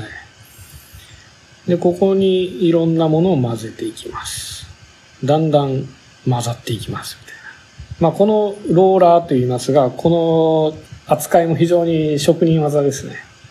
10年はかかると言われてますね。はい。これで数値を出していきます。で、化学物質を混ぜて、全成分を均等に。はい。で、できたものを厚さを測ります。これは規格がありますんで、1.9ミリですね。これは高度を測定してます。硬さですね。これは引っ張り試験ですね。まあこれ、ちょっと開発プロセスにまた戻ってますが、エンジニアが解説してますね。まあこんなことをやってるんですね、埼玉で実は。これはドイツの事例ですが。ああ、これ面白いですね。ボールが反発する様をシミュレーションしてますね、ソフトで。で、次のスライドにちょっと行きますが、これはもう一つの映像になります。えー、これは日本のメーカーのビデオです。教育ビデ教育テレビですかね。古い動画がまだ幸い残ってたので、これは卓球ラケットの方になりますので飛ばします。ラケットというのは木の方ですね。はい。えー、これがラバーです。まあさっきの 1.9mm とかのスライスの工程がここに出ていますね。はい。えー、それを、まあ、20センチ角ぐらいですかね。裁断します。で、残りは捨てますね。で、これを積み上げておきますね。ここに、えー、シートを貼ります。貼ってます。めちゃくちゃ難しいですね。もう1日8時間とかこれややり続けてる人もいるんでしょうね。これは圧着します。さっきはあの接着剤が塗ってあったんで、で、それを圧着します。で、加工機から取り出して仕分ける。表と裏が互い違いになるようにしてますね。で、これは内抜きですね。さっきラフに切ってあったんですけど、もう一回。まあ、型抜きの工程みたいな。クッキーの型抜きみたいな感じですね。これチェックを、ああ、バリを取ってますね。で、表面に汚れをチェックして、紙を乗せてます。はい。で、まあ、様々な種類があるみたいな話ですね。で、えー、ここでお伝えしたかったのは、M&A の後に、まあ、私2年間ここの会社の社長をやらせてもらったんですが、まあ、非常にやっぱり情報が溜まってくるわけですね。というのは、M&A の時にわからないですね、こんなことは。どんな風に作ってんのかって、デューデリでヒアリングしたり、会社の資料を見たり、まあ、ウェブサイトでいろんななんか、まあ、作り方の動画見たりとか、まあ、やれるだけのことはやるんですが、工場見学させてもらったりとか、やれるだけのことはやるんですが、やっぱり深い部分はわからないんですね。でも逆に言うと1年ぐらい経営してると、その分野の素人の僕でも、ある程度深い知識が得られるんですね。そうすると M&A における、えー、デューテリジェンスの役割っていうのは非常に限定的になってしまうと。ですのでやっぱバリエーションのところに注力した方がいいんじゃないかと。で、えー、入った後にはもう一旦そのバリエーションのことは、まあ頭から外して会社の数字ばっかりじゃなくて生産活動、人の動き、まあそのあたりをしっかり見ていく必要があるっていう気はします。はい。で、ポストクロージング、乗り込む1日目に何をするか、まあ、挨拶とか既存のオペレーションの把握とか、 to-do リストがもう山のように、えー、できてきます。それはもう常にメモして、どんどんやっていくという形になりますね。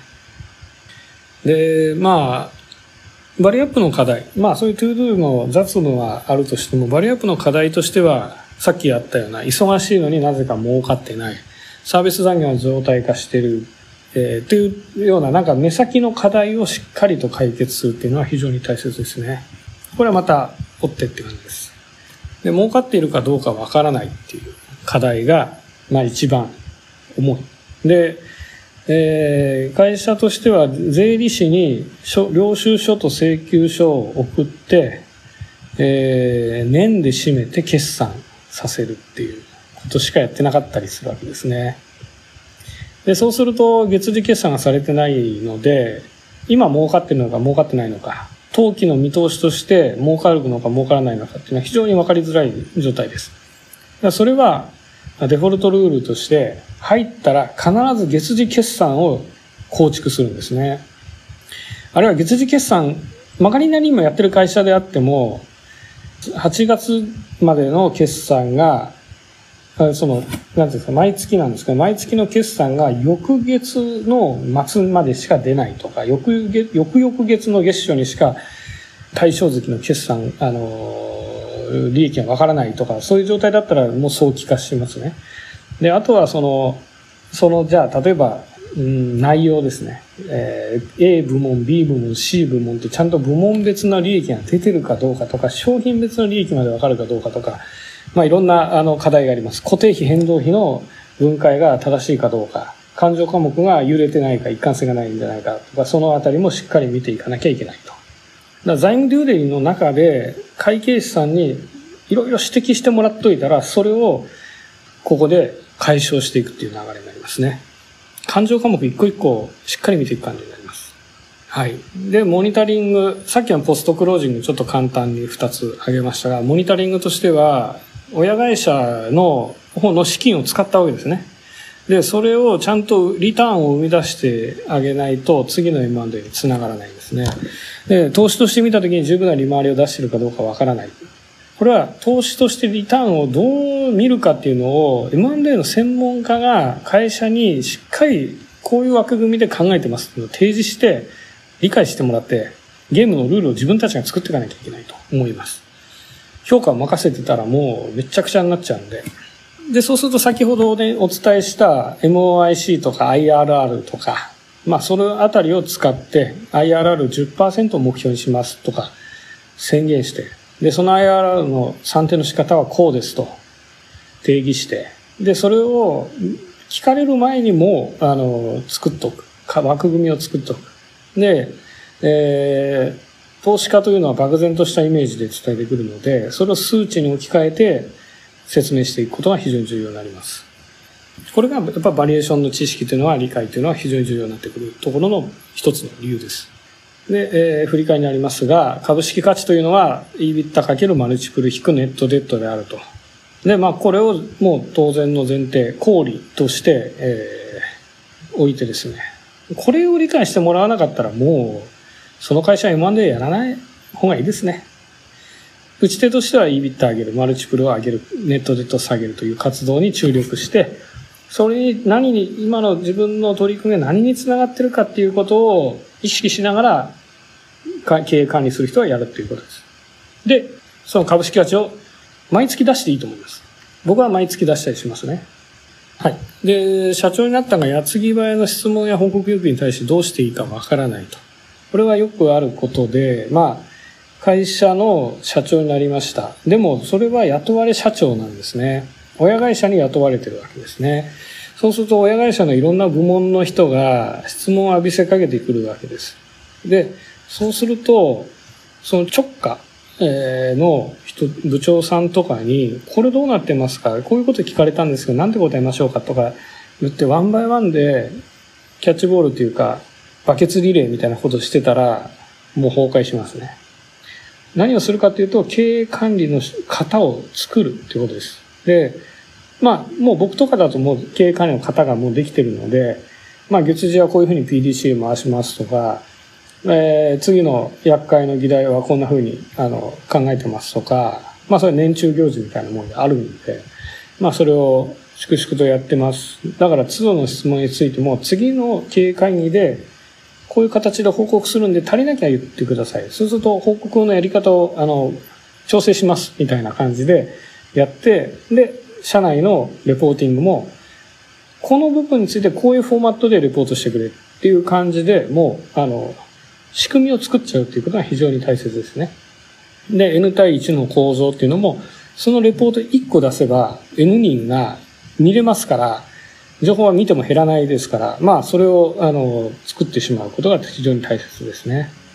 まあ、それについてはちょっと別でセミナーをやったりしてるんですが、まあ、また機会あればお話できればと思います。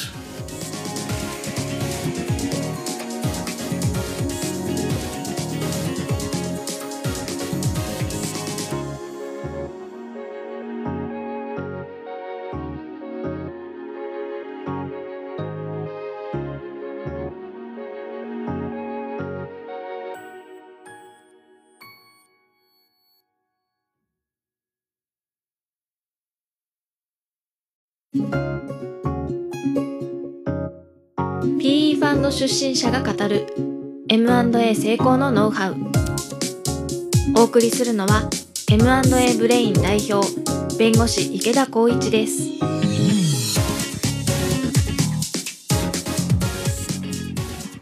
はい、えー、バリューアップ、えービジネスデューデリジェンスとの連続性を意識しましょうと。まずこれが非常に大切ですね。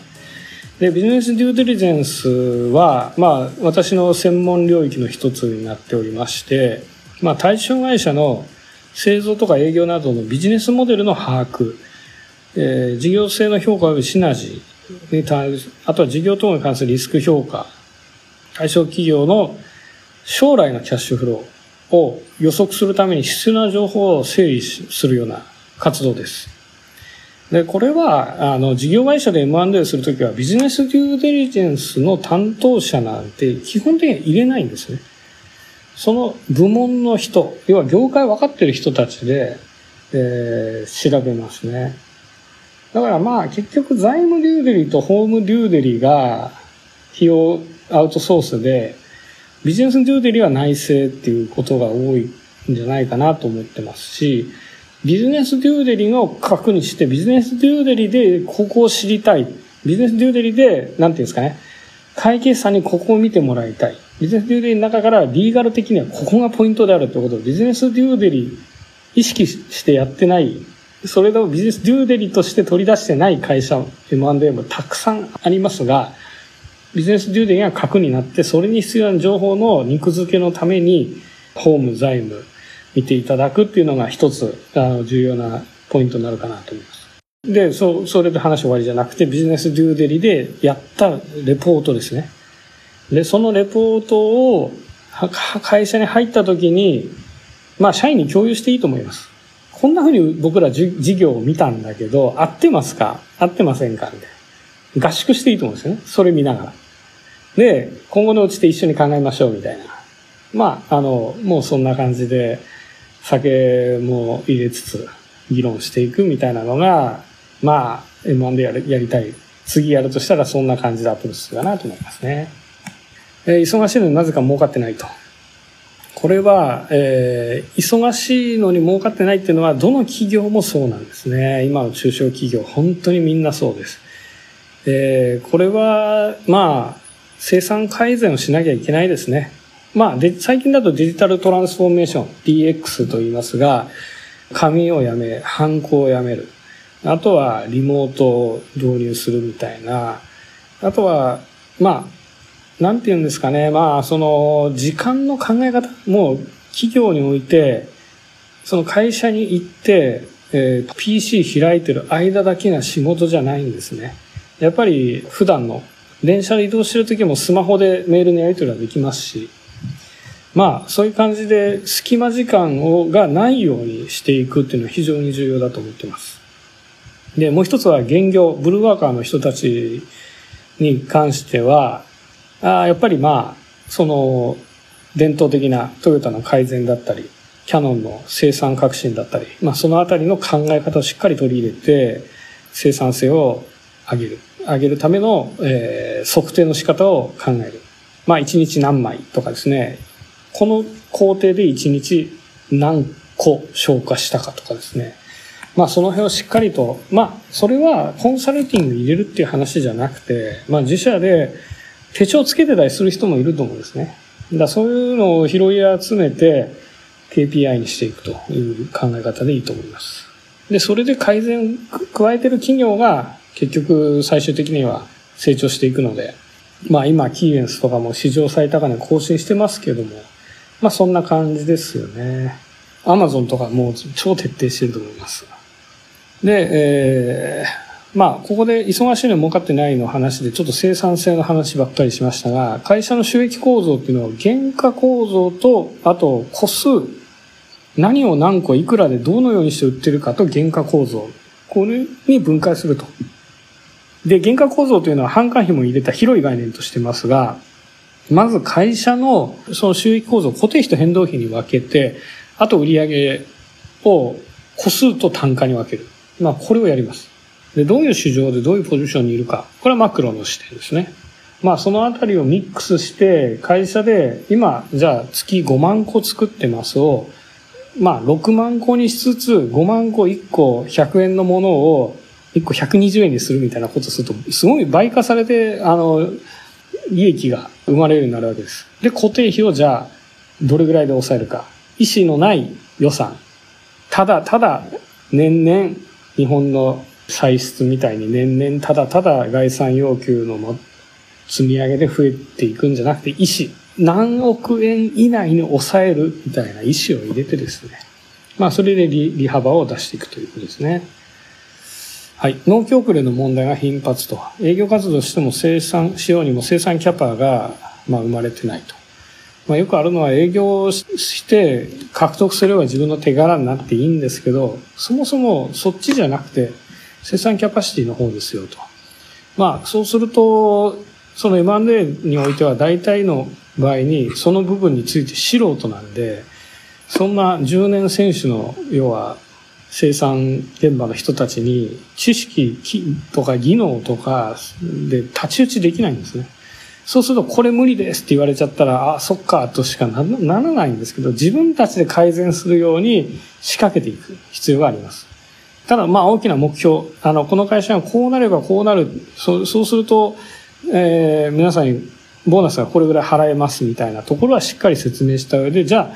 あ、例えば現実的な目標で、2年以内に1.3倍の生産量にしましょうみたいな目標だけを与えておいて、で、えー、それを、じゃあ、改善案をみんなから出してもらったり、合宿で打ち合わせしたりして、ブレストしたり、揉んだりして、で、取り組みを決めて、で、活躍、そういう生産改善に貢献した人に対しては、MVP みたいな感じで表彰したりするっていうことをしっかりやれば、えー、まあ生産キャパシティはどの会社も上がっていくと思います。あとは、まあ繰り返しになりますけどデジタル化は非常に重要ですね。だからそこは投資家マインドで言えると、投資対効果がある投資はしっかりやるべきなんですね。で、多くの中小企業の経営者はそういう考えじゃなくて、とにかく守り、とにかくケチケチで、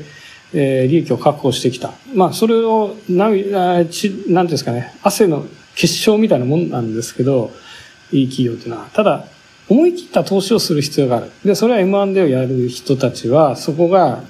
ちゃんと判断軸を持ってるから、できるということが、まあ、M&A した後に、まあ、補える機能という感じがします。で、単位ビジネス、収益構造、サプライチェーン、市場の各分析ということで。これはちょっと非常に専門的な話になりますが、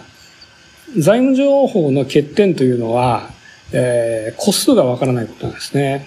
じゃあ、例えば、服売ってますと。えー、アウターで何個売れました。インナーで何個売れました。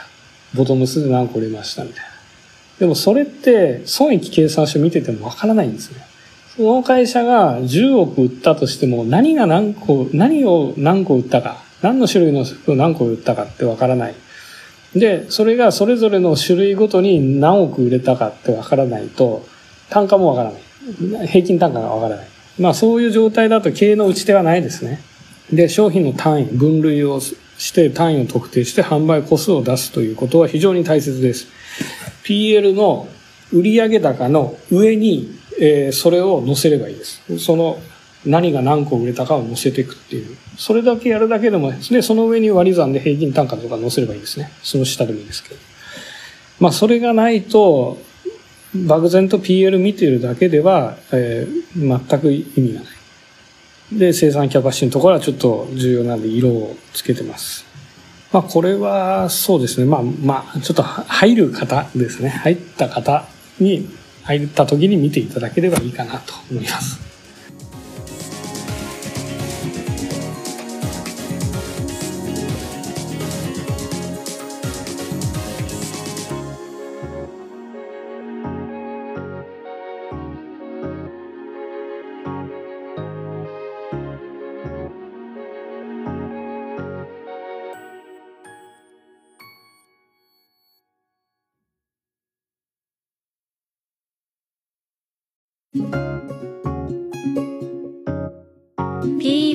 身者が語る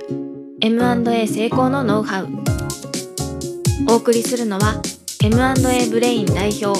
弁護士池田光一です。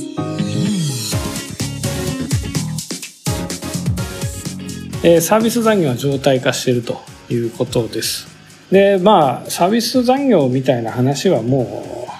うダメですね。もう絶対払払わないといけないですね。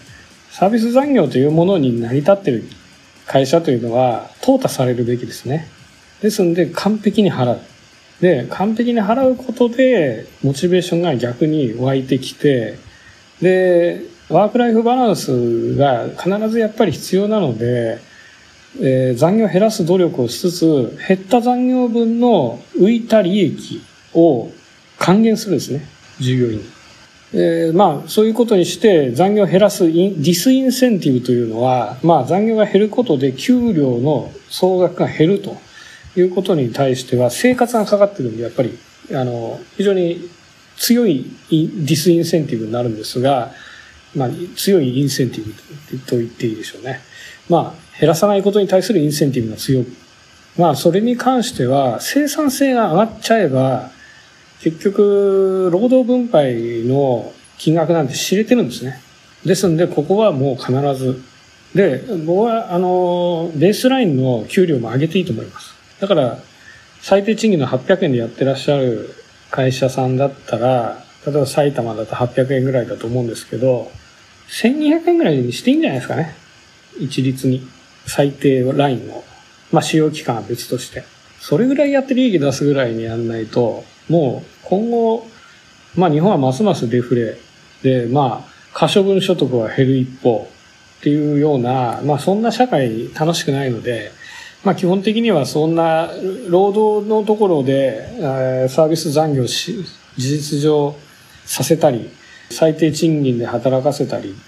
で嫌なって辞めたらまた取ればいいやみたいな考え方でやってる経営だと M&A する意味はないですね。まあそれぐらいの覚悟で M&A をしていく必要があるかなと思います。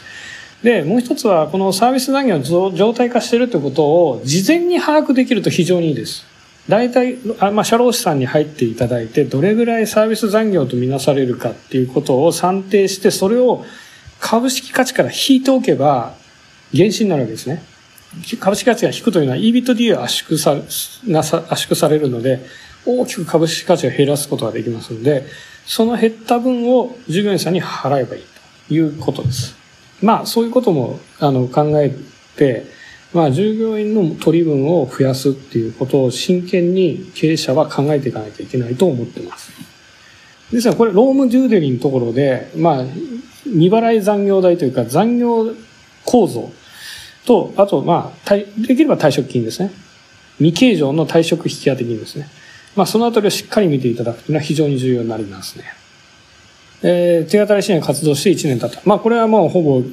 ー今日のメッセージの締めくくりに近いですが、まあ、さっきの卓球ラバーの製造工程の解説でもちらっと言いましたが、M&A においては買って終わりじゃなくて、買った後に情報が非常に集約されてくるわけです。で、ただ1年以上経っちゃうと、もう社内のロジックに飲み込まれちゃって、イノベーションが起こりづらいと思います。まあそういうことで1年ぐらい経った時に、M&A の入る時にやったビジネスデューデリジェンスと同じぐらいのパワーで、1年目デューデリみたいな、1年目の整理みたいなことをやってレポート作るんですね。で、それで本社に報告して、本当に当初の仮説よりもっと全然精緻なものを本社にレポートするんですよ。で、えー今後の打ち手を、まあ、本社と一緒に考えたり、まあ、従業員と一緒に考えたりする。これは非常に大切だと思います。これはもう完全に僕オリジナルですけど、まあ大体 M&A でやって疲れて終わりってなっちゃうことが多いんで、ああるいは、あの、パッシブ。本社からの要望に応えようみたいなパッシブになっちゃうことが多いんで、M&A 終わりじゃないんですね。自分の M&A っていうのはもうそこからが始まりであるぐらいの勢いでやり続ければいいという考えです。まあ将来計画策定はちょっと、あの、概念論になっちゃうので、ちょっとここでは飛ばさせていただきます。で、えービジネスデューデリジェンスの重要性。まあ、あの、これすいません。先ほどの、これには対応してないです。これの答えはちょっと、あの、あえて、まあ、いろんな答えがあるので、書かないようにしてます。えーアペンディックスとして、えーちょっといろいろ載せさせていただいております。特にビジネスデューデリジェンスは重要なので、まあ、バリエーションとともに重要な要素で M&A 後もビジネスデューデリジェンスの見方というのは必ず出てくるので、ちょっとここは、あの、他のセミナーからこっちに転記してますが、産子分析はまあ一般的な概念です。で、買収後の施策例。まあこういうことからバックキャストして M&A 実行時のデューデリジェンスをどうするかっていうのを考えていくといいかなと思います。あの、まあ、大手の弁護士事務所さんのえー、リストとか拝見ししても、やっぱ、重み付けがよくわからないんですね。ロジロジック3なんですよ、本当は。EBIT を上げることが、じゃあ、究極目標だ。シンプルに定義して、じゃあそれを分解してたときに何が重要か、何何がまずミーシーで、で、その中でどれが重要かっていう話をしていくことが重要であって、出来合いのテンプレートで、そこにちょっとアジャストし、それをベースにアジャストするっていうのは思考の順序が逆なんですね。演劇しないといけないっていうのは僕は思ってます。チェックリスト的にまあ、あの、それがあるかないか、イエスかノーかみたいなことを潰していくのは大事だかもしれないんですけども、それより本質的なのは、やっぱり演劇的な思考だと思います。はい。で、第4部まとめということですが、まあ、M&A に関連するコンプライアンス職業倫理ということ。えー、まあ、これ M&A というのは値段をつける作業なんですが、まあ、そうすると、まあ、人ごと買うという話なんですね。組織を買うっていうのは、まあ、買われた方の従業員さんにとってはかなり気分が悪いというか、そんな部分もやっぱりあるかなと思いますね。ですので、心の問題が結構絡んできます。取引においては買う側、売る側、買われる側、お金貸す側、借りる側、みたいな感じで生々しいんで、結構対立構造も生じがちなんですね。情報の非対称性を利用して儲けなきゃいけないっていう側面も絶対あるので、えー、そうすると情報共有がなされないとか、まあ、まあそういうのが感情の問題になってくる。で、まあシニカルになって、まあどんどん荒れ果てていくみたいな 場面もあります。あまあそういうことを解消するのは何をするかっていうと、やっぱり目的論なんですね。この正義論の話ですが、まあ結局、まあ善を目指そう。で、まあ、それを、何が善かっていうのは答えがないので、まあ最終的にはまあ、決めの問題になっちゃうんですけど、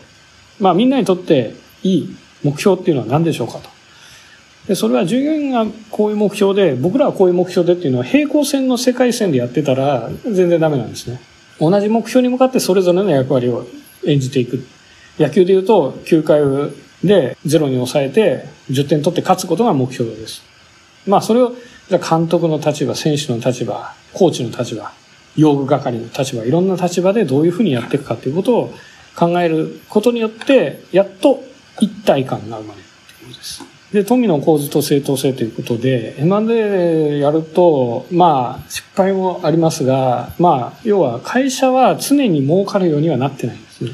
必ず儲かるようになってたらいいんですが、まあ、EBITDA5 億出てた会社が、3年後ゼロになるってことは全然あり得ます。そうすると投資としては失敗。もう本当に大損害ですよね。で、それは、えー、何が起こってるかっていうと、まあ、他社に利益を完全に奪われてるわけです。他社というのは単純な競合他社だけじゃなくて、サプライチェーンの上も下もありますね。上流下流での利益の場合もあります。もう戦争ですね。で、えー、何かこう善なこと、善行を積み上げてれば利益が出るっていう世界じゃないので、実際に利益を確保することを狙っていかないと難しいという話ですね。はい。まあ、あの、そういうような、ちょっと自分の独自のあの話も結構あるんですが、まあ、いずれにしろ、弁護士さんとか、そういうデューデリに関わったり、まあ、顧問先の方が事業会社の、えっ、ー、と、事業会社で M&A を検討してたり、体制構築、ガバナンスどんな風にするとか、あとは、まあ、自分の顧問先の会社さんが事業初期に困ってるとか、まあいろんな局面でこういう M&A というのはこれからもっと汎用的にあのなされてくる可能性もあるのかなと思います。であとは契約に関しては、えー、事業上等の契約だったり、えー、まあ非常にクリエイティブなんですね。僕も今、またそういう弁護士になって取り組んでますが、自在に書き込みますね。もう打ち合わせの内容もリアルにポスクロに入れたり、表面保証に入れたり、それ以外に利益の配分をもう議事録をもうほとんどそのままちょっと法的文章にしてボンと入れたりとか、そのためにはじゃあ利益がこれぐらい出た借り入れの返済にこれぐらい回しますとか、配当にこれぐらい回しますとか、役員のインセンティブにこれぐらい回しますとか、そういうこともどんどんどんどん契約に書き込んだらいいと思うんですね。そうすると M&A のやっぱ本質論とか、まあ重要性で、まあそういう金の、えー、まあ生々しいところを契約で書き切るということを考えたときに非常にあの業務に自分の中では役立つかなと思ってあのやってますね。はい。